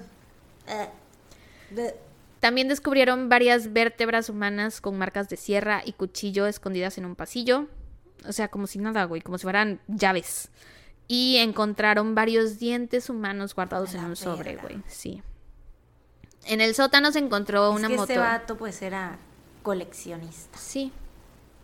Tenía más trofeos de lo que otras, otros asesinos seriales tenían, creo. Bueno, menos el güey que. El que hacía los muebles con piel. Ay, Ed Gein. Ajá, él creo que era el más cabrón, creo. En el sótano se encontró una motosierra sucia, güey. O sea, ni siquiera la limpiaba. Estaba manchada de sangre, carne y vello púbico. Oh, Ay, no. Se hicieron pruebas Sí, de pues, luminol. Decía yo creo que para qué la limpiaba si le iba a volver a ocupar. Ala, ¿no? pues sí. Pues, Pero no mames, güey. ah, Eh, se hicieron pruebas con luminol que revelaron que el piso del sótano y dos barriles de basura habían estado muy manchados de sangre.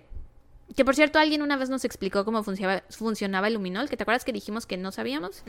Alguien nos explicó y ya se me olvidó. Ya se me olvidó a mí también. Pero muchas gracias a todos los que nos explican cosas. Sobre todo nos lo hacen por Patreon. Tenemos Sí. un par de, de escuchas que son como de que estudiaron Ay, nuestros Patreons son los más. o cosas sea, son muy guau. inteligentísimos. Hay mucha gente que está ahí Sí. con doctorados y maestrías, güey. Y una, pues aquí está. haciendo el intento. LOL. Sí, muchas gracias por Gracias, explicarnos las cosas, se agradece. Eh, se encontraron 334 fotos Polaroid, güey. A la mierda. Y 34 fotos instantáneas. No sé cuál es la diferencia entre las Polaroid y las instantáneas, pero bueno, así estaban separadas en los documentos. Y estas fotos eran de varios hombres y estaban guardadas en distintos lugares de la casa, güey. Y muchas de estas, o sea, eran fotos de hombres vivos y esos mismos hombres después muertos y también esos mismos hombres siendo torturados. Y les digo, muchas están en Google. Encontraron también numerosos artefactos de restricción y dispositivos sexuales, eh, literatura pornográfica, agujas hipodérmicas. Las agujas que les decía que les metían no eran agujas para coser, eran de estas agujas como para la acupuntura que tienen como la aguja y Son aparte como un chupete, no sé. Ajá. Ajá. Y también encontraron un libro sobre estupefacientes. Y sobre la cómoda de su dormitorio se encontraron la libreta donde él anotaba todo detalladamente. Y también encontraron eh, recortes de periódicos sobre la desaparición de Jerry Howell y había billeteras y licencias de conducir de un montón de hombres. Al principio no lo iban a procesar por todos los asesinatos. Porque, o sea, aunque pareciera que tienen todas las evidencias del mundo, No hay cuerpos. no hay cuerpos, exacto. Entonces temían que el jurado encontrara duda razonable y que se les fuera. Entonces dijeron, vámonos por lo seguro. Y creo que lo iban a procesar nada más por lo de Christopher y por lo de la cabeza. Eh, pero Verdela terminó confesando a estos seis asesinatos de los que les hablé. Ajá. Que hay personas que dicen que, o sea, por personas me refiero a profesionales en las investigaciones y así, que dicen que seguramente hay más. O sea, porque estos los confesó él por voluntad propia. Ajá. Entonces que piensan seguramente debe haber muchos más de los que no sabemos. Y eh, ahí fue donde le contó a los investigadores sobre esta película que vio en su adolescencia, que se llamaba The Collector. Y les explicó aparte sobre las notas que tomaba, porque algunas cosas las escribía en clave. O sea, ponía, no sé, P, PP. Y significaba que los había penetrado con un pepino Mm. eh, PZ, penetración con una zanahoria. O Mm. ponía eh, SA de. eh, no, no la S, no, como de. Algo sí, de que amoníaco, cosas entendí, así. No, no me hagas poner más ejemplos. Dime que me entiendes, por favor. Y yo así como esperando a ver hasta dónde llegas. Y mi ardilla dando mil vueltas y vueltas y vueltas.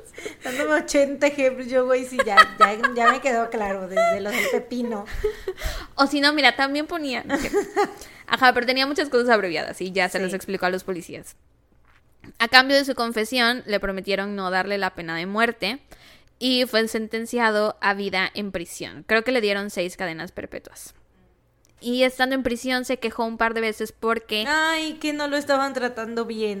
no le daban su medicamento. Ay, Ves que tenía, pobrecito, no lo estaban tratando bien. tenía problemas de presión arterial. Los guardias no le daban su Oh, medicamento. No, es que cómo se atreven.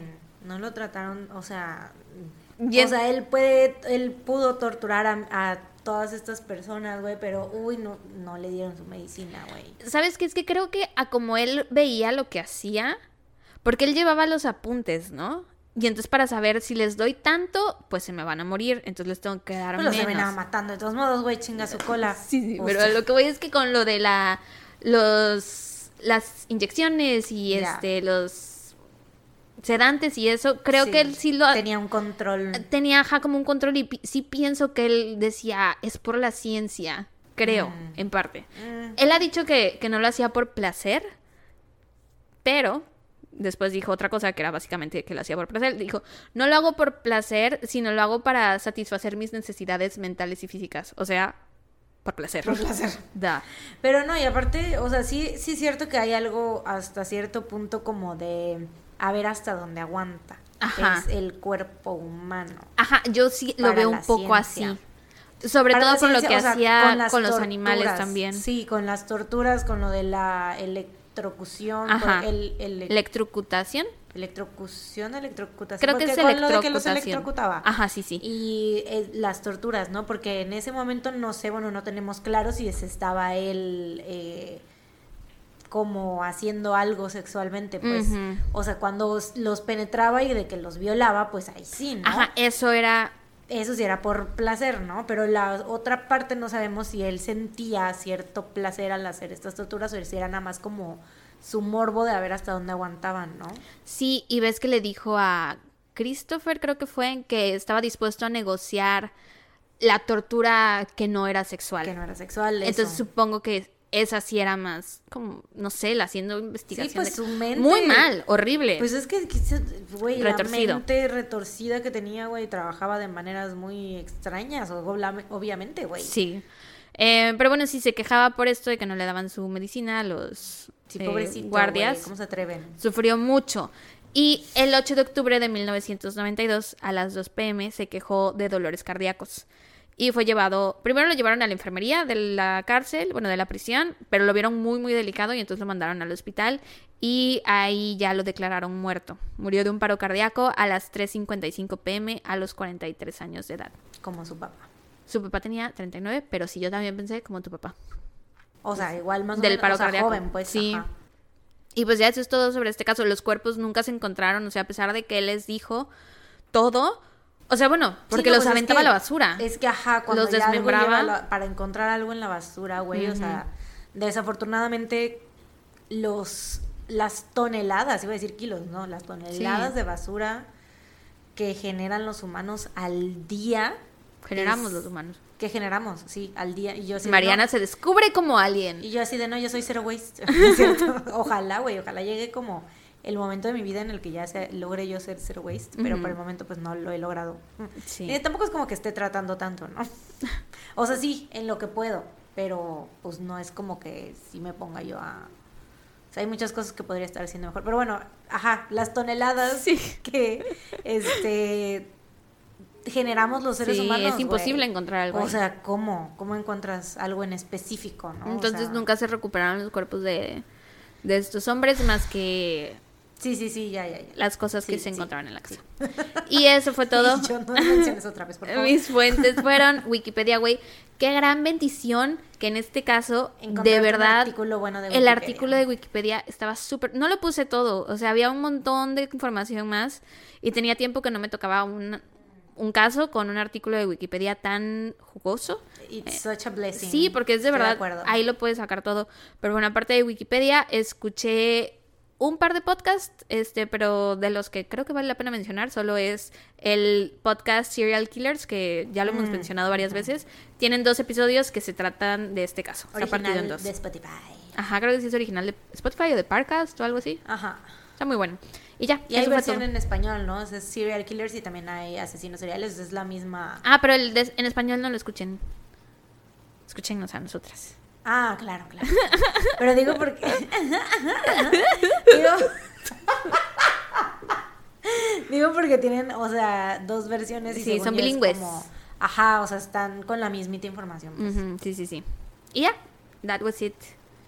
Qué bonito, güey, que encontraras el. Ah, el artículo, sí. Artículo, no mames. Lol. Y yo, qué bonito caso. Te digo, hubieran visto mi No cara. mames. De verdad hice ¿Cuál qué como perro. Güey, ¿cómo crees? Se me que- dobló todo el cuello. O sea, con el estómago revuelto y- Sí. y, el, dolor de cabeza que me está generando. eh, Estoy concentrada en no pensar, güey. ya no lo digas. mi- Don't say eh, it. Estoy neta así, o sea, estoy como el meme del niño de la avena, güey, Mm. así de forzando mi cabeza a no pensar en, en ese detalle, güey. Tenía mucho tiempo que no cubría, al menos yo, un asesino serial y también que no hacía un caso así de explícito.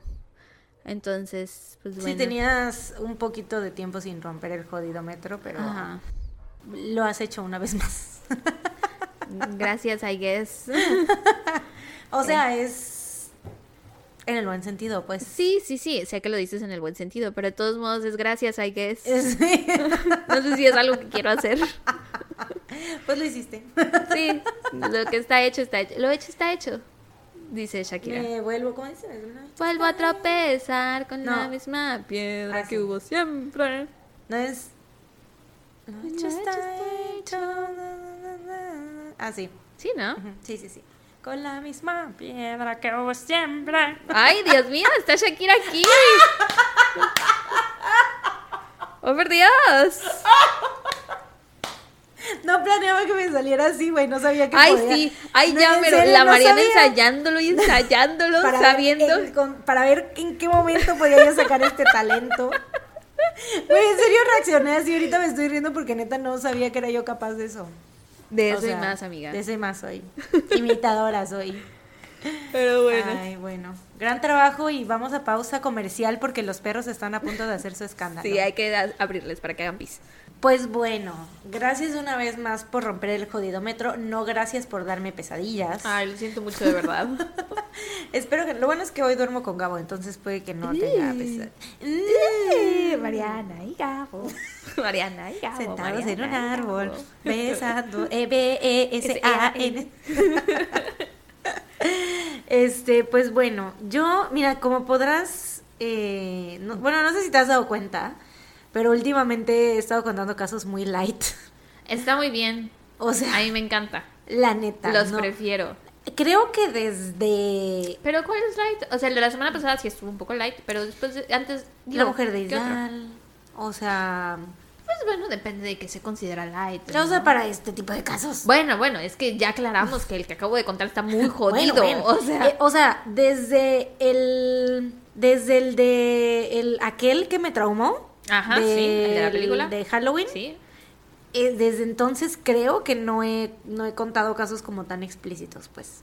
Ah, ok, explícito, sí, porque jodidos, pues el del... Jodidos todos están. Ajá, y aparte el de los gatos sí estuvo muy jodido, creo. Ah, sí, mucha, mucha Yo gente diría. dijo así como de, güey, qué pedo. Sí, Sí. sí, porque eso está bien culero, güey. Siempre Sí. Matar animalitos es horrible. Pero. Y personas también. Ah, no es cierto, sí, es verdad, ese sí estuvo muy jodido. Sí, claro que estuvo Pero jodido. creo que esa semana estaba yo muy muerta por dentro. Más muerta por dentro que, Que de no lo normal. procesaste. Tu cuerpo Y no lo registró. Exacto, sí, sí, sí, no fue como que lo escribí en automático.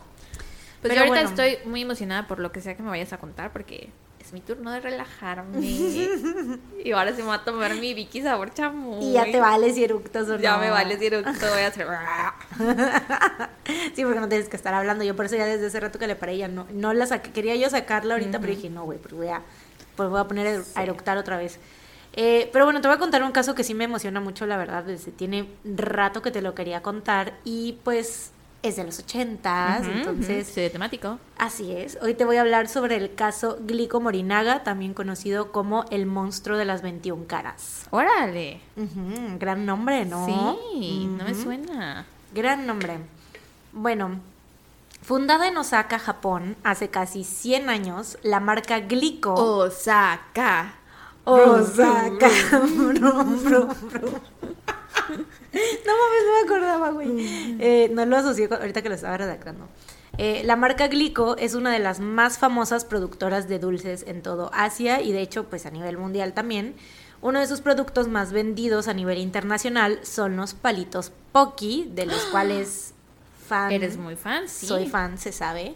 Eh, pero lo que no, carísimos, por cierto, o sea, no los como muy seguido porque sí son muy bien, bien pinches caros, porque obviamente pues son importados, ¿no? Entonces, no es como, no- es un no lujo. es un Carlos V, no es un Tinlarín. No es un tilarín, No es un bocadín. No es un bocadín, Sí. verdaderamente. No es una paleta payaso. No. Ay, que viste que según van a, que ya van a dejar de fabricar la paleta payaso. ¿Por qué? No sé. Bueno, algo a mí así. no me importa, yo no la como desde hace muchos años, pero aún así gomitas, qué feo, ¿no? sí, sí. Sí, o sea, lo vi, pero no sé si sea verídico. Lol, ya eres una de esas señoras que lee noticias Sí. en el facebook.com. Sí soy, sí soy.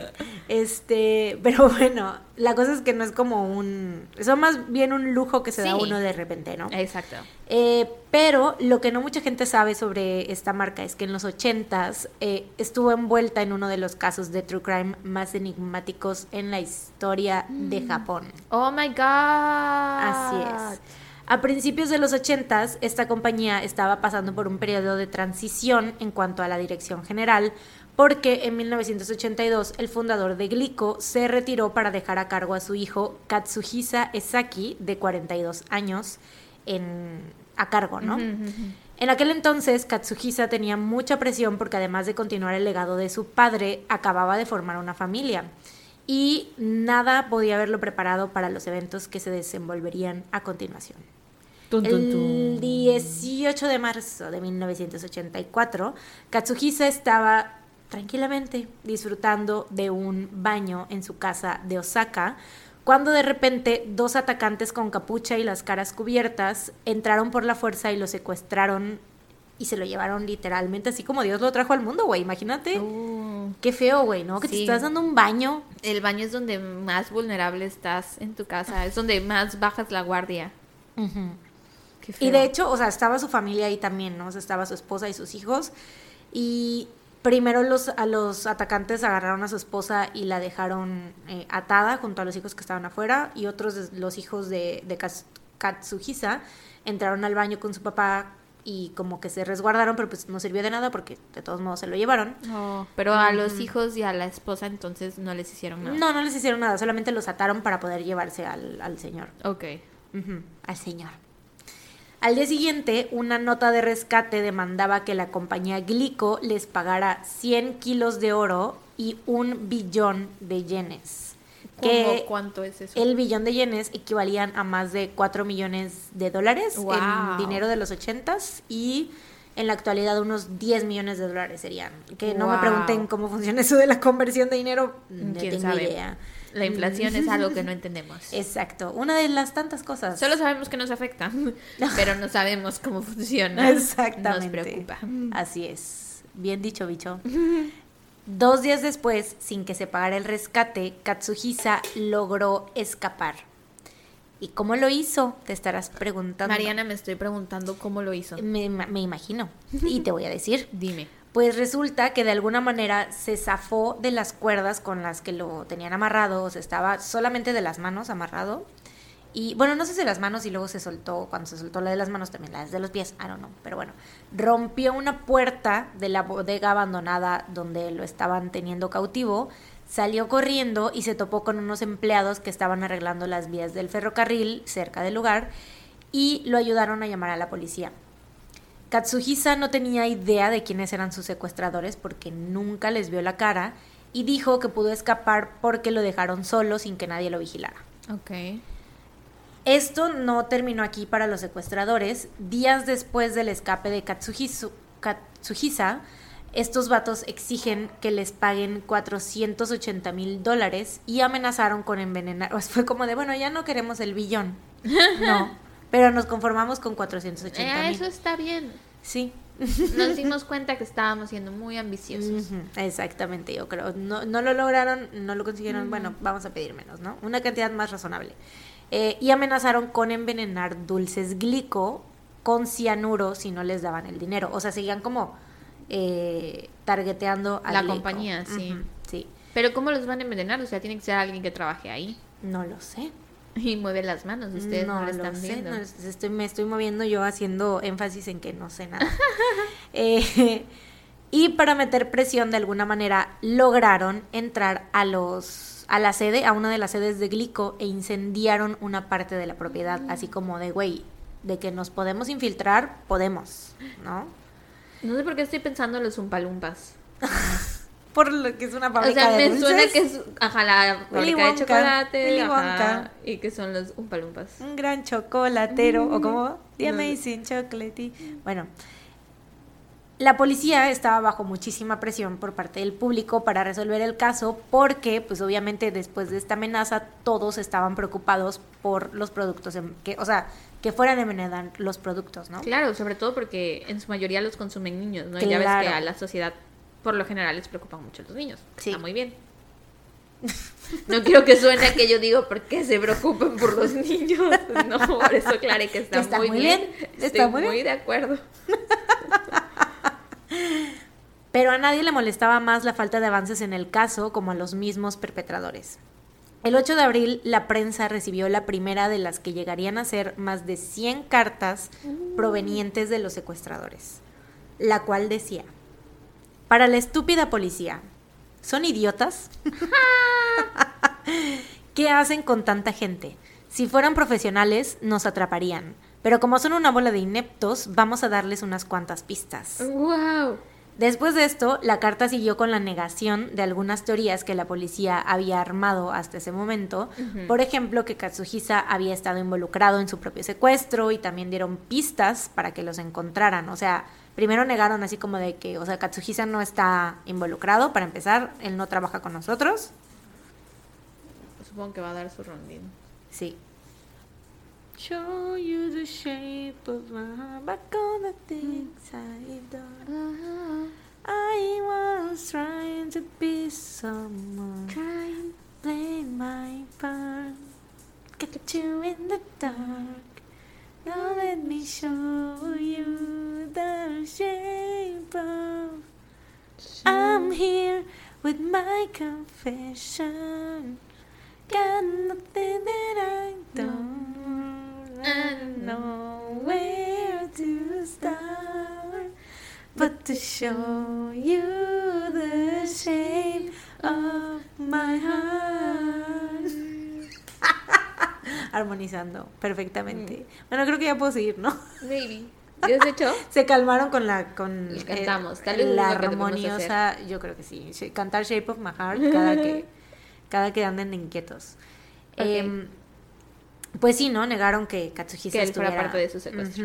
Y te digo, dieron pistas como que el auto que usaban era gris y les dieron el nombre del supermercado donde hacían sus despensas. ¿Para? Pues no sé, yo igual, yo creo que normalmente el supermercado donde haces tu despensa es como que cerca del lugar donde vives, ¿no?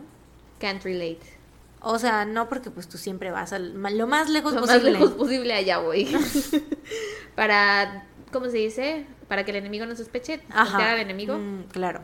Para Confundir despistar al al enemigo. enemigo. Eso, De- despistar. sí. Sabía que era con D y yo distantear, despistar. Despistar al Despistar. enemigo. Eh, después de esto pusieron, si siguen sin podernos encontrar después de toda esta información que les dimos, quiere decir que ustedes solo se andan robando el dinero de los impuestos que paga la gente. ¿Deberíamos también secuestrar al jefe de la policía? Ah, wow. Sí, güey, eran muy, muy perritos o perritas. Sí, perrites. Perrites. Estas cartas continuaron los siguientes meses y siempre eran enviadas a la prensa para asegurarse de que fueran mostradas al público Para que fuera una humillación pública. y evidenciar la incompetencia de la policía, sí, güey. No manches. Algunas de las cartas seguían conteniendo una que otra pista, por ejemplo, les dijeron también qué puerta usaron para entrar a las a una de las fábricas. Bueno, cuando entraron a incendiar la propiedad, Ajá. les dijeron por dónde entraron y también la marca de la máquina de escribir que usaban para redactar las cartas. Incluso tenían la certeza de que quien escribía las cartas era alguien de Osaka porque utilizaban como un dialecto que era Mm. muy eh, característico de la gente de ahí, ¿no? Sin embargo, estas pistas no llevaron a ningún lado, así que pues la policía sí se estaba viendo muy mal, la Netflix, o sea, es como de, güey, ¿qué pedo? Todas estas pistas, todo el público ya estaba así como de... mm, ¿A qué hora lo resuelven, no?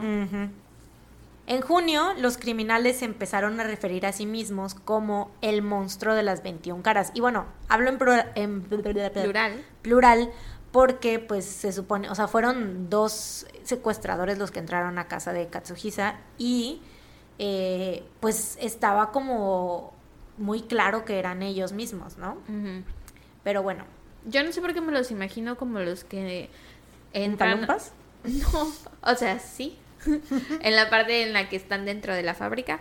Pero ya como las cartas amenazantes de la policía me suena como algo que pasaría tipo en la casa de papel o algo así. Mm, Como un grupo organizado de ese sí, tipo. justo. La casa de papel, Japón. Ajá.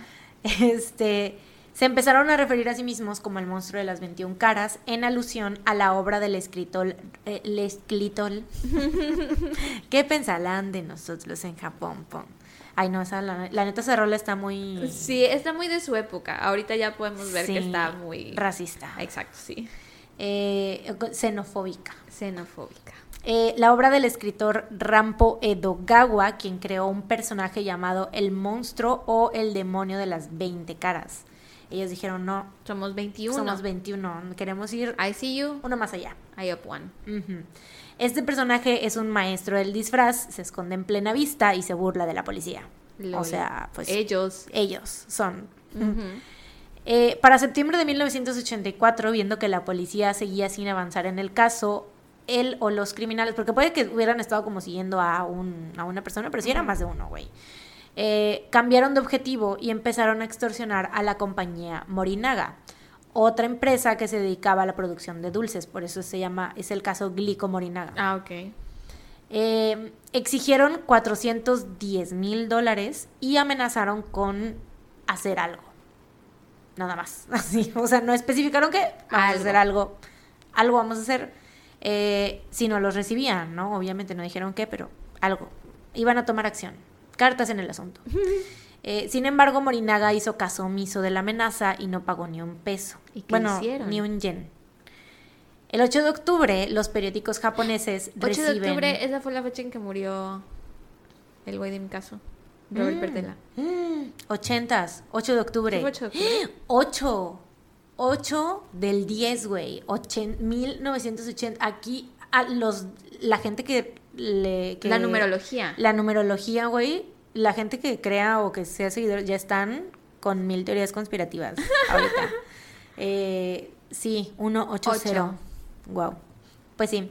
Eh, ujú. Los periódicos japoneses reciben otra carta que decía a las madres de todo Japón. Ya no, esta no iba para la policía, era para las madres de todo Japón. En el otoño, cuando los apetitos son fuertes, los dulces son verdaderamente deliciosos. Y cuando piensas en dulces, piensas en Morinaga. Gran eslogan, ¿no? Cuando piensas en dulces, Piensas en piensas en Morinaga. Así como dándoles ya, aparte de una carta amenazante, No saben hacer su trabajo de publicidad exacto, les damos un eslogan nuevo. Em, hemos añadido un nuevo sabor. El sabor del cianuro es un poco amargo, pero no Uy. provoca caries. Así que pueden comprarles dulces a sus hijos. ¡Qué tétrico! Ya sé. Pusimos 20 cajas de estos dulces en tiendas desde Hakata hasta Tokio. Por cierto, nuestros dulces tienen una nota que señala que contienen veneno. Pero la próxima vez no serán 20, sino 30 cajas y estas no tendrán advertencia. Ese mismo día, paquetes de galletas y dulces de, la- de las marcas Glico y Morinaga fueron confiscados de tiendas de conveniencia en varias áreas de Japón, las cuales, en efecto, bueno, algunas tenían notas que decían cuidado, cianuro, escritas con a máquina de escribir. Un total de 18 paquetes fueron Una retirados. duda. ¿Sabes si era toda la etiqueta? O sea, recrearon toda la etiqueta de todos los ingredientes y le agregaron al No, final. le pusieron cuidado, una nota, le pegaron, Ah, o sea, el- estaban así tal cual, pero les pegaron una nota Ah, ok, ok. encima que te digo escrita con la máquina de escribir la misma Ah, ok. ajá y pusieron cuidado cianuro Ay, de seguro ni tenías cianuro. un total de 18 paquetes un 8 ya me está dando miedo esto eh ya me está dando miedo ya qué está pasando aquí what's happening El 8 again. un total de 18 paquetes fueron retirados de las tiendas se les realizaron pruebas y no todos los aunque no todos los paquetes tenían cianuro uno de ellos de la marca Morinaga sí contenía la suficiente cantidad para matar a una persona Ah, ok, ok. O sea, de que sí les habían puesto, sí, sí lo hicieron, güey. Obviamente esto, bueno, pero tenían la advertencia, ¿no? Advertidos Aguas. estaban. Tiene cianuro. Eh, obviamente esto conmocionó a la sociedad japonesa y la policía confiscó los dulces de prácticamente todas las tiendas de conveniencia del país, lo equivalente a un estimado de 21 millones de dólares en productos. Oh, su mecha marimar. Así es. Que es como, ¿a qué te recuerda este caso? Al caso del paracetamol. Sí, cañón. Nada más que, o sea, eso fue como que lo hicieron, ¿no? Y aquí por y lo no menos se advirtió a nadie. No, ni sí, Ni no se tenían- mandaron cartas, no ni tenían nada. notas, ni se mandaron Sí. cartas, ni se pidió rescate, ni nada. Nada. Eh, sin embargo, no se volvieron a encontrar más productos envenenados, o sea, porque ves que dijeron el próximo van a ser 30 paquetes y van a y ahí ya no va a haber advertencia, ¿no? Por eso hicieron como que toda esta, em, pues, de que confiscaron tantos millones en, en productos, pero pues no encontraron nada. Em, no encontraron más productos envenenados, pero las empresas obviamente sufrieron un declive económico. Claro. Las ventas cayeron más de la mitad y cientos de empleados fueron despedidos de las fábricas de dulces. El 7 de octubre, la primer gran pista y pues realmente la única en todo el caso surgió. Videos de vigilancia mostraron a un hombre, bueno, no la mm, no, no la única, te mentí. una de dos, una de dos pistas, como mm, una de dos pistas. Em, videos de vigilancia mostraron a un hombre que usaba un traje, lentes y una gorra de béisbol de los Tokyo Yomiuri Giants al parecer colocando algo en un estante de una de las tiendas de conveniencia donde se encontraron algunos productos envenenados.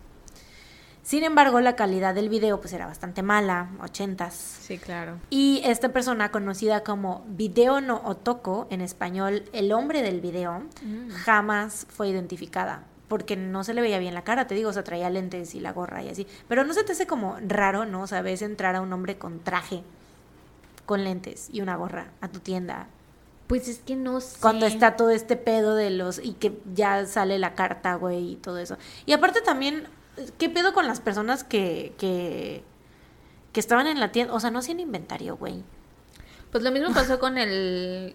En el caso de los del paracetamol, Ajá. pues también los fueron a poner en la tienda. Y No, pero esos había- tenían la nota. Ah, ok.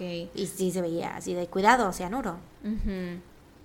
No, pues no sé. Pero lo de la ropa y eso, tampoco sé porque pues desconozco las costumbres de Japón, de cómo se vistan. Sí sé que sí son más de andar elegantiosos, Ya.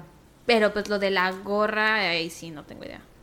Bueno, sí puede que así se, ves- se, se visten. O sea, es que nosotras en Veracruz estamos más acostumbrados. O sea, es muy raro ver a un hombre de traje en Veracruz Sí. por el calor.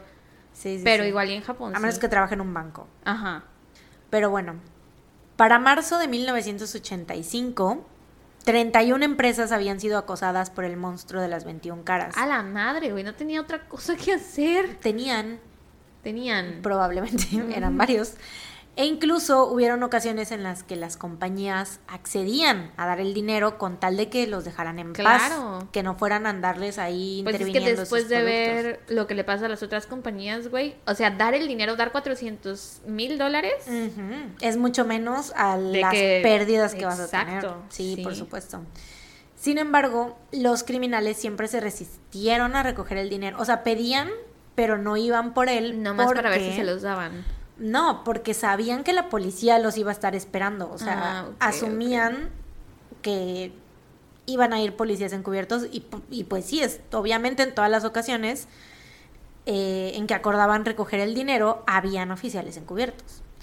En una ocasión pidieron que representantes de Glico, porque seguían chingando con Glico, güey. O sea, targeteaban también a otras empresas, pero no dejaban en paz a Glico y a Morinaga, güey. Em, pidieron que un representante de Glico o dos o lo que sea fueran a una parada de camión y que esperaran una llamada desde la cabina telefónica que había por ahí, ¿no?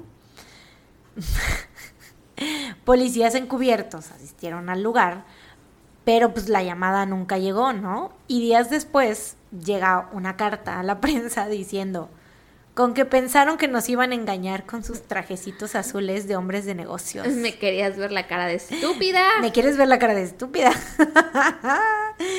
este, ajá, con sus trajecitos azules de hombres de negocios, actuando como asalariados. Enseguida nos dimos cuenta, sus miradas sospechosas los delataron. O sea que sí, güey, obviamente sí traían trajecitos azules, estaban por ahí los vatos, güey. En agosto del 85 las cosas seguían igual y la policía no lograba dar con el monstruo de las 21 caras. Incluso después de tener a un fuerte sospechoso que está, o sea, aparte, un, so- un sospechoso fue el de la cámara de vigilancia, Ajá. ¿no? Este fue el segundo. Eh, una, era una persona que estaba siguiendo a un policía encubierto por las estaciones de tren mientras el policía trataba de reunirse con los criminales en una de las recolecciones pactadas, porque fueron varias, güey. No solo fueron estas dos, fue como que a cada rato pactaban. Ajá, pues es que sí, targetearon como a treinta y tantas compañías. No mames. Te di- y te digo, varias era como que... Sí, serían. Sí, entonces, pero en cada una de estas ocasiones la policía intervenía y e iban encubiertos, güey. Entonces, obviamente, pues, y ellos se daban cuenta, entonces era así como que, pues no.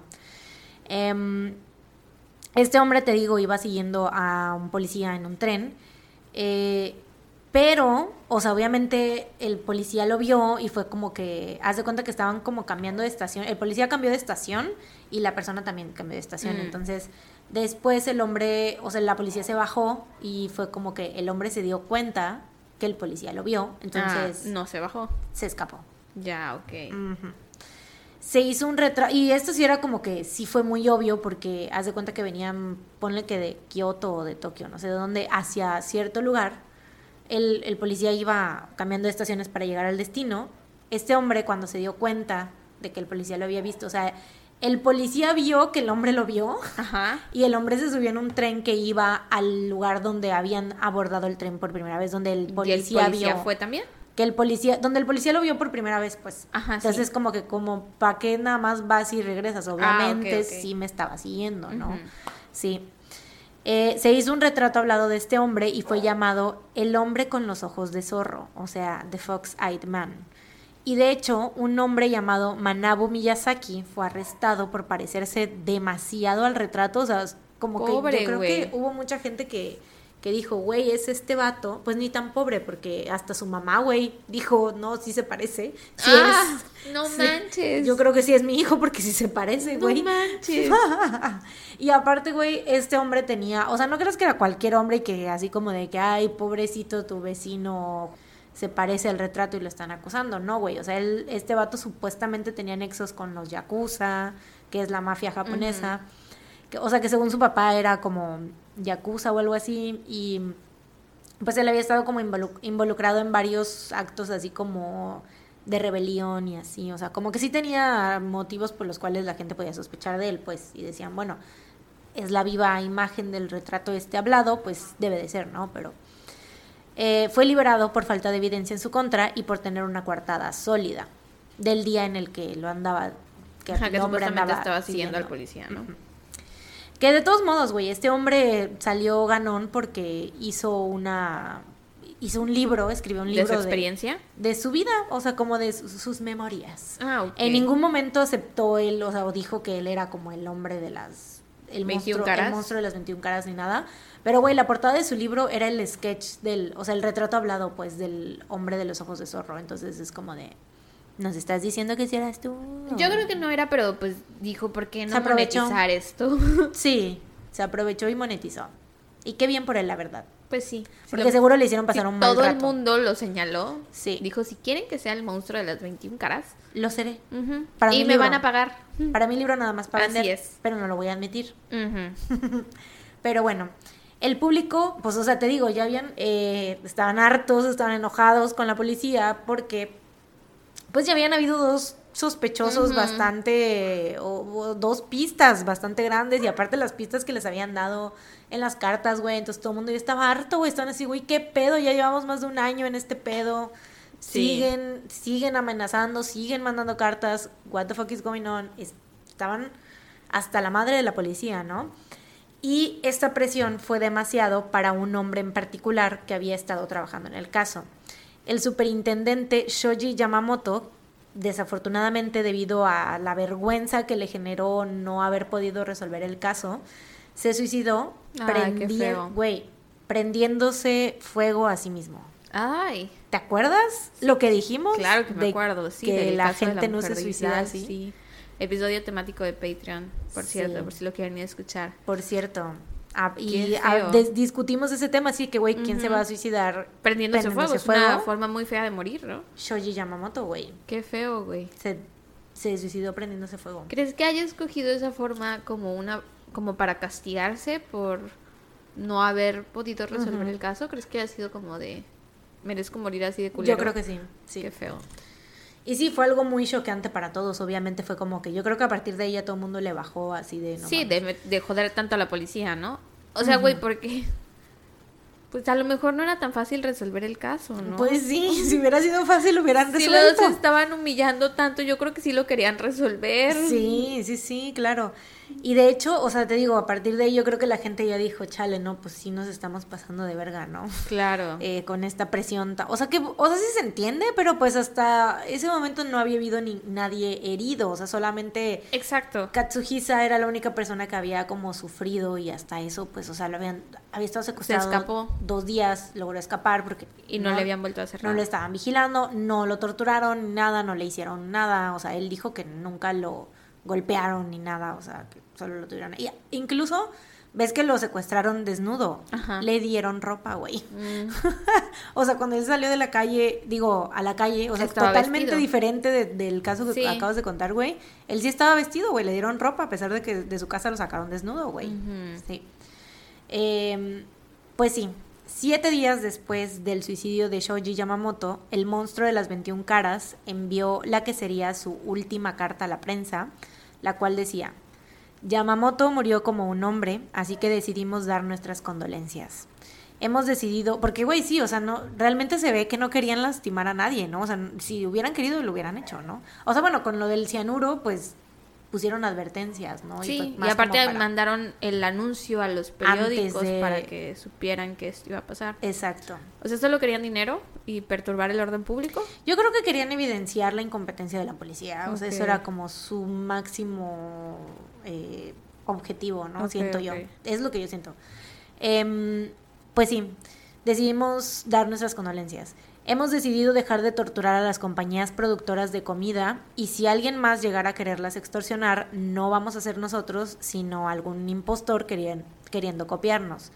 Somos personas malas y esto significa que tenemos otras cosas que hacer, además de hacerles bullying a estas empresas. ¿En serio pusieron eso? ¿Me lo juras? They really did that way. Oh my god. They are that bitch. Wow. Neta que sí. El monstruo cumplió su palabra, que la neta, güey, siento que es como, no sé, hay cierto respeto que les tengo, güey, la verdad. O sea, porque nunca se supo quiénes eran. Bueno, ahorita, ahí voy. El monstruo cumplió su palabra y no volvió a aparecer.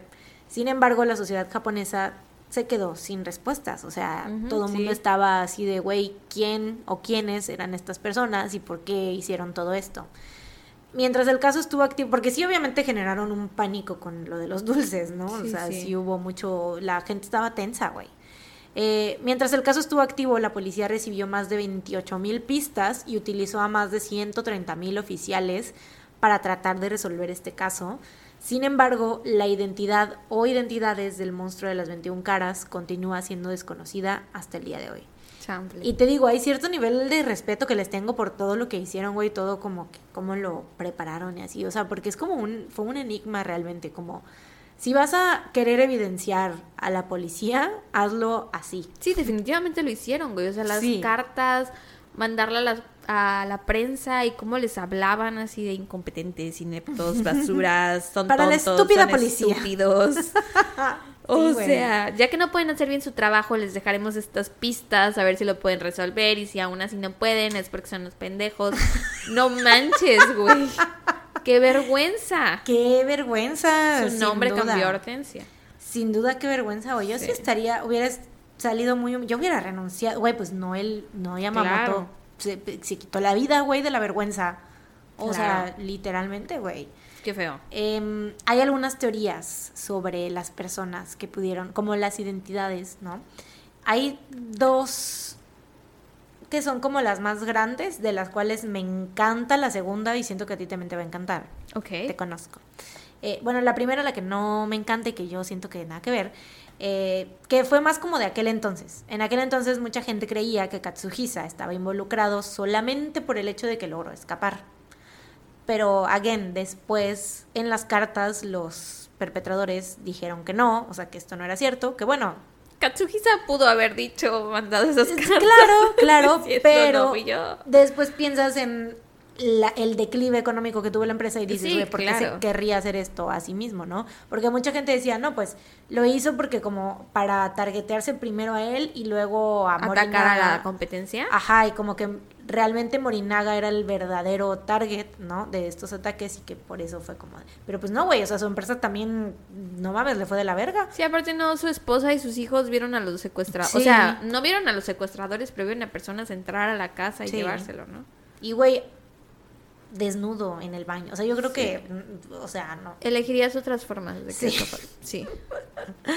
eh, sí, sí, sí. No, y te digo, eso fue más como al principio, pues, o sea, como en aquel entonces creían eso. Y ahorita es como que no, güey, o sea, no.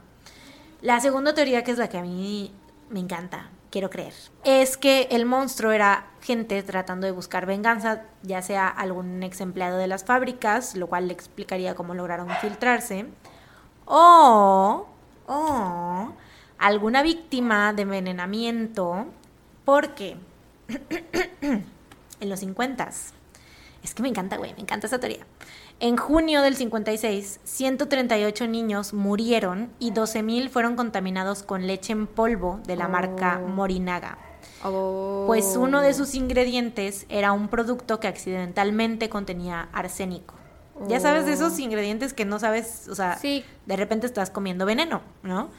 Em, más adelante, obviamente retiraron el producto, bla, bla, bla, hicieron los cambios que tenían que hacer, y pues, pero pues nadie nunca pagó por eso, güey. O sea, literalmente 138 niños se murieron y 12 mil fueron, resultaron con heridos, ¿no? Contaminados, ¿no? Más Sí, bien. como con complicaciones a largo plazo. Sí, de hecho, más adelante se reportó que muchos de los niños que sobrevivieron presentaron problemas de salud. Claro. Niños que para los años 80 tendrían alrededor de 30 años y pudieron haberse juntado para vengarse de la Mm, compañía que los envenenó y para encubrir que era como que solamente Morinaga, pues acosaron a otras compañías más. Claro, sí podría ser. Y aparte el que hayan puesto en vergüenza a la policía también tiene sentido porque nadie pagó. Exacto. O sea, no, nadie fue a la cárcel por esto, que fue. Pues es un delito también, ¿no? Aunque sea accidental. Justamente. Ok, ok. Sí, tiene sentido eso, puede Y ser. puede que, ¿qué tal que todas sus familias intentaron demandar y no procedió, o qué sé yo, y que le- a lo mejor la policía ni siquiera les hizo caso, no sé. Sí, sí, puede ser. Esa, esa, tienes razón, sí me gusta. ¿Verdad? Te dije, te Me dije que te iba a gusta. gustar. Tienes razón, me gusta. Tienes razón. A mí me, me mamó, güey, porque, güey, o sea, lo, siento que es una película. O sea, lo veo hecho película. Todo parece una película. O sea, todo, pero más este aspecto, ¿no? Así Sí. como que, que hagan esa película, güey, que como que a los últimos Te 20 enseñan minutos que te son enseñan- estos niños. Sí, Ajá. claro. Sí, sí, sí. Güey, estaría poca madre. ¿Algún director de cine que nos esté escuchando que quiera realizar este proyecto? Háganlo, por favor. Nos surge esta película. Y pues ya, eso es todo sobre este caso. Te digo, nunca se conoció la identidad o las Wow, identidades. qué loco, ¿no? Güey, lo más loco es, siento yo que es como que todo lo que hay detrás de, de este pedo, o sea, siendo los Poki, güey. Siempre pienso en los Poki y digo, cada que, y güey, no sabes cómo me, he- comi- me he mordido la lengua, güey. Cada vez. Y no me regalaste unos, Unos o sea, Pokis, sí. son, no, no eran Pokis, pero eran como Pokis de, de, de Corea. Sí. Y güey, me mordí la lengua. Así de decirte, güey, ¿sabías que? No, ¿Sabías que? No, ¿Sabías no, porque que? este caso lo voy a contar un día y mira, ya, por fin. Y no fue hace tanto. No fue hace tanto Fue que hace me como tres los semanas. Pepero, Un mes. ¿no? ¿Pepero? Creo que sí eran peperos, sí. Peperos, ajá. Pero Sí, es- sí, los sí. peperos son los pokis de Corea. Corea del Sur, sí. Ajá. Pero, güey, neta, no mames, ¿cuántas veces no, no hemos estado en Walmart y que Ajá, he comprado y pasado pokis? por los pokis, claro. Sí. Y Qué loco. O sea, y todas esas Debe veces de haber sido muy lengua. difícil para ti. Muy difícil. no poder compartir conmigo estar esto. como el meme del niño de las venas, güey, literal. Así es. Sí, o sea, imagínate yo queriéndote ya decir, güey, ¿sabías qué? Y no poder, No poder. porque para guardarlo para el podcast, güey. Y qué bueno que no lo hice, o sea, qué bueno que no te lo conté antes, pues. No te hubiera yo traído el pepero, creo. Está envenenado. Está envenenado, tal vez. No, pero imagínate, güey, que te gusten, o sea, los pokis son deliciosos, a mí me maman, güey, todos, todos, todos los sabores. Son muy y ricos. de repente sí. no, no comer. ¿Tú comprarías, o sea, porque está viendo, una de mis fuentes fue otra vez los BuzzFeed Unsolved. es que, güey, no lo puedo evitar, o sea, veo que hay video de ellos y es como de, güey, pues tengo que. Tienen Sí, que ser una de mis sí son fuentes. muy buena fuente. Tengo que verlos, o sea, sí, no hay pedo. No hay, no hay manera de que no lo sean, ¿no? Sí. Este, pues sí, y decían ellos así de que, güey, yo hubiera comprado, o sea, si yo hubiera estado ahí en ese momento, yo me hubiera comprado un chingo de dulces, pues, porque pues lo más seguro es que no estén envenenados y, me, y pues nadie, Sí, nadie los va a estén en remate, ¿no? Los- me los quieren regalar, exacto. Sí, sí, sí. Sí. Pero lo más seguro es que no estén envenenados. Ajá. Lo más ¿qué tal que seguro. sí? O sea, sé que tú y yo no pensamos así. Sí, yo como una persona con ansiedad, para mí ese pequeño porcentaje que hay de que puede ser Claro que, sí que nos estén envenenados, eh, no me arriesgaría. Pero sí confiaría en la palabra de los de las personas estas y agarraría a los que no traen la etiqueta de envenenado. ¿Confiarías Sí, en la palabra de los criminales? sí, Wow. de ellos, no de todos. De estos, ya De sabiendo estos. la historia, sabiendo el historial. Pero es que imagínate la gente de aquel entonces obviamente no, pues no sabía, porque estaban como a la expectativa de que igual y hacían algo, ¿sabes? Porque sí habían hecho, o sea, habían secuestrado al, al director de, algo, ¿no? al director de Glico y habían incendiado propiedad de Glico, entonces era como que, O sea, de que hacen, tienen recursos, hacen cosas, se infiltran en Son lugares. crafties. Se infiltran en lugares y sí, y no, y aparte, o sea, cumplen su palabra, ¿no? Y habían puesto que lo siguiente, que después iban a envenenar 30 cajas y que no Sin iban decir, a estar. ajá. Sí, no iban a tener adver- advertencia. Entonces, obviamente, la gente estaba así de, güey, pues no me voy a arriesgar. Sí, yo no me arriesgaría tampoco. La neta. Qué tal que también fue como un. También pienso que pudo haber sido como un. Aparte de evidenciar a la policía, que eso es como claramente como lo principal, pero justamente escoger estas compañías de dulces para que la gente dejara de consumirlos. ¿no? Tal vez O sea, eran un montón de dentistas, güey. que estaban intentando combatir Eran- la caries infantil. Claro. Y, Y por eso lo mencionaron, ¿no? Así Sí. de el, cian- el cianuro no te da caries. Ajá. Tal vez puede ser. Así como de, güey, preferentemente consume cianuro antes de seguir comiendo dulces. ¿No? Te puede, mo- te puede matar, pero morirás con unos dientes muy limpios. Nueve de cada diez dentistas recomiendan Cianuro. consumir cianuro antes de consumir Dulces. pokis. Eh, pues sí. Mis fuentes fueron el video de Glico Morinaga Incident, Japan's Greatest Unsolved Mystery del canal Rainbot, el video The Menacing Case of the Monster with 21 Faces de BuzzFeed Unsolved y Wikipedia. Wow, pues muy bien. Yes. Gran trabajo. Nunca había escuchado de este caso. Qué bueno. Seguramente debe haber una película y si no la hay, seguramente en algún momento harán una película sobre este caso porque yo creo que vale la pena. Ojalá. Sí, Sí. vale la pena bastante. Pero bueno, ¿cómo te sientes? Bien. Me da mucho gusto. Ya que terminé de hablar, empecé a pensar en el no congelador. puede ser. Sí, ok, dato feliz. No me dato va- feliz. Es que no, o sea, mira, vamos a hablar de cosas, me voy a distraer y después voy a pensar otra vez. Así que hoy me tengo que distraer toda la noche. No puedo, o sea, tengo que mantener mi mente activa y hacer otras cosas porque mm, si me quedo callada me voy a quedar pensando en eso, güey. Lo Pero lo superaré, lo superaré, no te preocupes. no te creas, te es muy difícil estar callada. Entonces no creo que lo sufras tanto. Hablas Lo supera- mucho. Sí, lo superaré, lo sí, superaré. sí, sí. Eh, mi dato feliz. No quiero empezar tú porque. No quiero empezar tú porque me hablar. Ah, mi dato feliz. ¿Cuál es mi dato feliz? Ay, bueno, sí tengo un dato feliz que no, no es. O sea, no creo que muchos de ustedes compartan porque no saben de esto, pero una de mis mejores amigas se acaba de comprometer.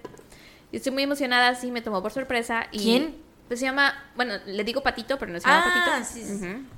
Se acaba de comprometer, me enteré ayer. La conozco de, de oído. Ajá, sí. Este, y pues eso significa que va a haber boda. ¡Ya! Amamos las bodas. Aparte estoy muy feliz, güey, porque pues anda con, o sea, yo estuve cuando empezó a andar con este güey y esto, o sea, he visto su relación Mm. ¿Cuánto tiempo llevan? Empezaron a andar cuando íbamos como en séptimo de la uni más o menos. ¡Hala! Ya tiene. O ajá, así como en sexto o séptimo semestre de la uni. ya son como seis años. Sí, seis años. Entonces, ahorita anda, o sea, le dio el anillo, creo que en Playa Mujeres, y, Mm. porque se fueron de vacaciones. Este, y ya le dije así de, y ahora que regreses, ahora sí hay que vernos. Entonces, supuestamente la voy a ver este viernes. Y ya le dije, quiero que me cuente todo: cómo pasó, cómo se lo dio, eh, si se lo esperaba, qué le dijo, bla, bla, bla, duda. Quiero saberlo todo. Ya sabes Sabes que muy me gusta. Cuéntame todo. Quiere todos los todo. detalles. ¿Y cómo fue? ¿Qué traías puesto? ¿En dónde estaban? ¿Cómo era el Sí. clima? Entonces, como de si le vas a contar algo a Sara, ya Todos piensa, o sea, tienes que saber que te tienes que acordar qué calzones traías puestos, porque te lo va a preguntar. Sí, me gusta saber todos los detalles. Y yo, ¿pero cómo fue? ¿Y cómo te sentiste? Y bla, bla, bla. Sí. Entonces estoy muy feliz por eso y creo que ese es mi dato feliz. Y obviamente también, pues, that, that, like that. Da, da, da, like that, baby, da, da, da, la- a la bestia, güey, estaba mamadísima. Contexto, Es que- para quienes no sepan, la nueva canción de Psy con nuestro poderosísimo Suga de BTS.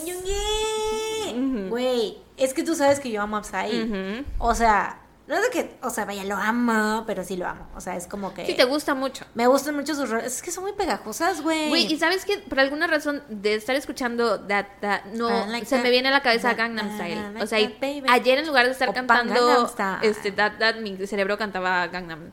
Pues es que sí, güey. Son muy rolas. O sea, Sí. es el rey de las canciones pegajosas, güey.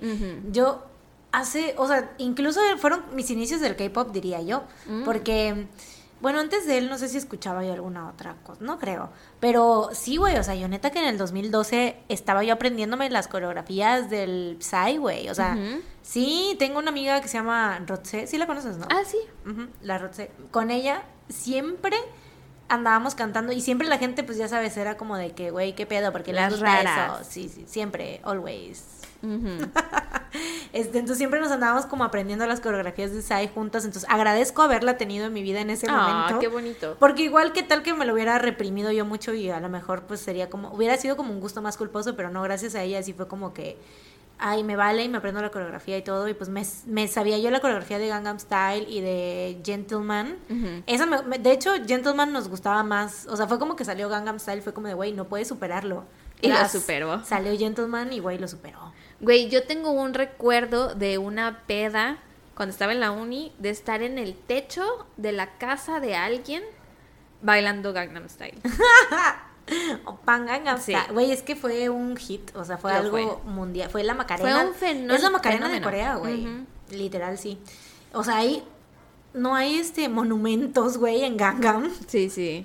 Neta. Pero bueno, este. Yo estaba muy emocionada porque, pues, güey, Sai y Jungi. O sea, era como. O sea, a cualquiera de los vetos, ¿no? Pero, o sea, como que me sentí muy orgullosa de que. Producida. Porque primero anunciaron que la había producido. Ajá, y luego- después anunciaron que era fit y después anunciaron que salía en el video. Y luego que sale en el video. Y vaya que sale, o sea, sale un chingo en el video. Es Sí, que- sale más que en muchos videos de BTS. Eso Sí. me estaba diciendo Nere ayer. Sí, güey, sí, totalmente, güey. Las Jungi Bayas estaban Sí. mamaditas. Y nosotras que tenemos a nuestras respectivas Jungi Bayas de nuestras vidas, Sí, un saludo a Susi y Nere. muertas quedaron. bueno, no sé si Nere te, te comunicó lo muerta que estaba, pero a mí Susi sí me comunicó. Sí, sí, y sí. No, no se cayó todo el día. La soporté, porque yo también estaba igual, estaba mamadísima con el video. Obviamente no más que ella, güey, pero sí. Pero bueno, ese es parte de mi dato feliz. Tú, güey, si te dan más uno en la boda, ¿me vas a llevar? No sé, güey. Esto es, esto es una presión que te estoy haciendo. Me desde estás ahorita. haciendo como la gente que le pide matrimonio a las morras Te en la calle, te así de estoy- ¿quieres ser mi novia frente a todos en el Te zócalo? estoy presionando ya Ah, desde ahorita. No sé, güey. ¿Quién ¿Cuándo es sabe si me den más uno? ¿Dónde no, va a ay, ser? no- no Para ver sé. qué me voy a poner. A ver, ¿eres yo? Se te está pegando que haces muchas preguntas. No, no sé, pues lo escribí ayer y le dije así de, oye, pero estás chiquita, ¿por qué te vas a casar? y le dije, no es cierto, muchas felicidades. Y me dijo, no, pero no me voy a casar ya, me voy a casar el próximo año. Y yo, ok, te vas a casar cuando seas, Mm. que tengas 30 y seas coqueta y próspera. Y me dijo, sí. Y me dijo, todavía no tengo fecha. Y yo, ah, Coqueta bueno. y próspera. Sí, pero va a ser hasta el próximo año, 2023. Ya tendremos 30 o 31, quién sabe. Mm. Está Si bien. sea para el 2024, I don't know. Tenemos tiempo para ver qué nos vamos a poner. No te estoy diciendo que estás Yo voy ahí. O sea, no te estoy preguntando. Yo ya me invité. Bueno, bueno, está bien. Ya gracias a esta presión social enfrente de todos los tuntoncitos, tendrás que llevarme esa boda, güey. Ni modo. Ni modo. No, ¿qué tal que ya para ese entonces ya Jimin ya se mudó a Veracruz? Entonces, O sea, obviamente solamente así diría yo, bueno, solo así diría yo, bueno, está bien, o sea, ya no voy, ¿no? Porque va a Sara, o sea, tiene que ir Jimin, obviamente, pues, claro. tiene que ir a presentarlo en sociedad. Se está jalando los pelos, Sara.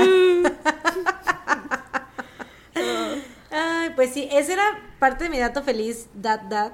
Ajá. Gran, gran, gran día fue el día de ayer, viernes, que salió. Sí. Em, Y recomendación, tengo una recomendación muy importante. se quedó buferiando un rato. Eh, tengo una recomendación, recomendación muy importante que hacerles a la comunidad cinéfila de Tuntuncitos. Fui a ver El Hombre del Norte. La que vio Michelle ayer. Ah, ok. Y qué peliculón, güey, la neta. ¿Es de miedo? Sí. Mm, está perturbadora, pero no es de miedo. Es del director de The Witch y de The Lighthouse. No sé si las has visto. No si he visto ubicas. ninguna de las dos, Bueno, pero las sí ubicas, las ¿no? ubico. Mm. Robert Eggers es buenísimo ese vato, güey. No sé qué se mete, güey, o no sé qué tipo de problemas mentales tenga. Si es que los tiene, espero que no. Pero pareciera. Porque, güey, qué pedo, no mames. O sea, tiene. No sé dónde se saca tanta madre, güey. Esto es lo que debe de hacer la gente, güey. Claro. En vez de... Para desahogar toda su ira y su frustración, hacer, Exacto. convertirlo en arte. O ya sea ira y frustración o ya sea que tenga otras cosas, o pensamientos, ¿sabes? Así como perturbadores, ¿no? Así se sacan los pensamientos perturbadores de la cabeza, haciendo películas. Sí, sí, sí. Y sí, güey, sí está muy perturbadora, pero, pero está muy chida, güey. O sea, no sé si te gustan a ti las series como de vikingos y cosas así. pues me dan igual. Bueno, si les gusta, si hay alguien aquí que vea, que disfrute vikingos, no sé, Spartacus, de ese tipo de series como violentas y que sean como de época. Game of Thrones incluso se me viene a la mente también. Eh, pero sí, o sea, es como muy ambientada así, o sea, muy bien ambientada, pues está muy, la producción muy chida, las actuaciones perrísimas. Sale Alexander Skarsgård, el hermano de Bill Skarsgård. Ah, El que le hace otro de, sale. el, es- el que hace de It, Ajá, su hermano. ajá, ya. Sí, sí, sí. No lo he visto. A él- al hermano, pues. Mm, Nowhere. Sí lo has visto, te lo aseguro. A ver, te voy a... A ver, voy a, vamos a ver en qué otra película sale. Es el de True Blood. No he visto True Blood. Big Little Lies. Es el esposo ¿De maltratador, sí. Oh, sí se parece al de It, ¿es verdad? Son hermanos. Oh, por Dios. Por, a- pues son hermanos, güey. Wow. Este, muy buen actor. Esos, esa familia neta tiene el gen actoral. El papá también es actor, güey. El papá es el que sale en... El científico que sale en Thor es el papá de Oh. los de Bill y de Alexander, güey. O sea, Y hay otro que se llama Peter, creo. No sé si es el papá o si es otro hermano, pero bueno. nepotismo, diría uno. Sí es, o sea, toda la familia tiene el gen actoral. Pero bueno, sí, se las recomiendo mucho, sobre todo les digo, si les gustan ese tipo de series y así, no les diré de qué trata porque pues siento que eh, la vez, güey, yo salí, me encantó y sentí que había visto como toda una serie completa, güey, ¿sabes? Por todas las cosas que pasan. O sea, sientes que pasan muchísimas cosas y pues es nada más una película, pero sientes que viste una serie. Está muy buena. Tal Vean. vez la vea. Hombre del Norte. Hombre del Norte. El Hombre del Norte. El Hombre del Norte. Northman en inglés. The Northman. No, solo Northman. The Men in the North. The man in the north. The king in the north. King in the North. Ay, se me está durmiendo la pierna bien gacho.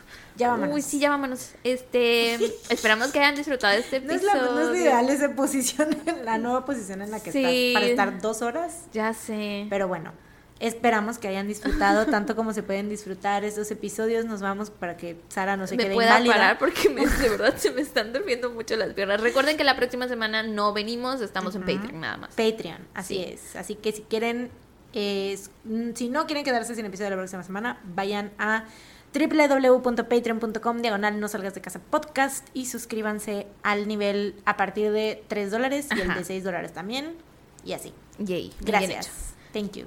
Y ahora sí vámonos. Sí. Nos vemos. Nos, Nos escuchan.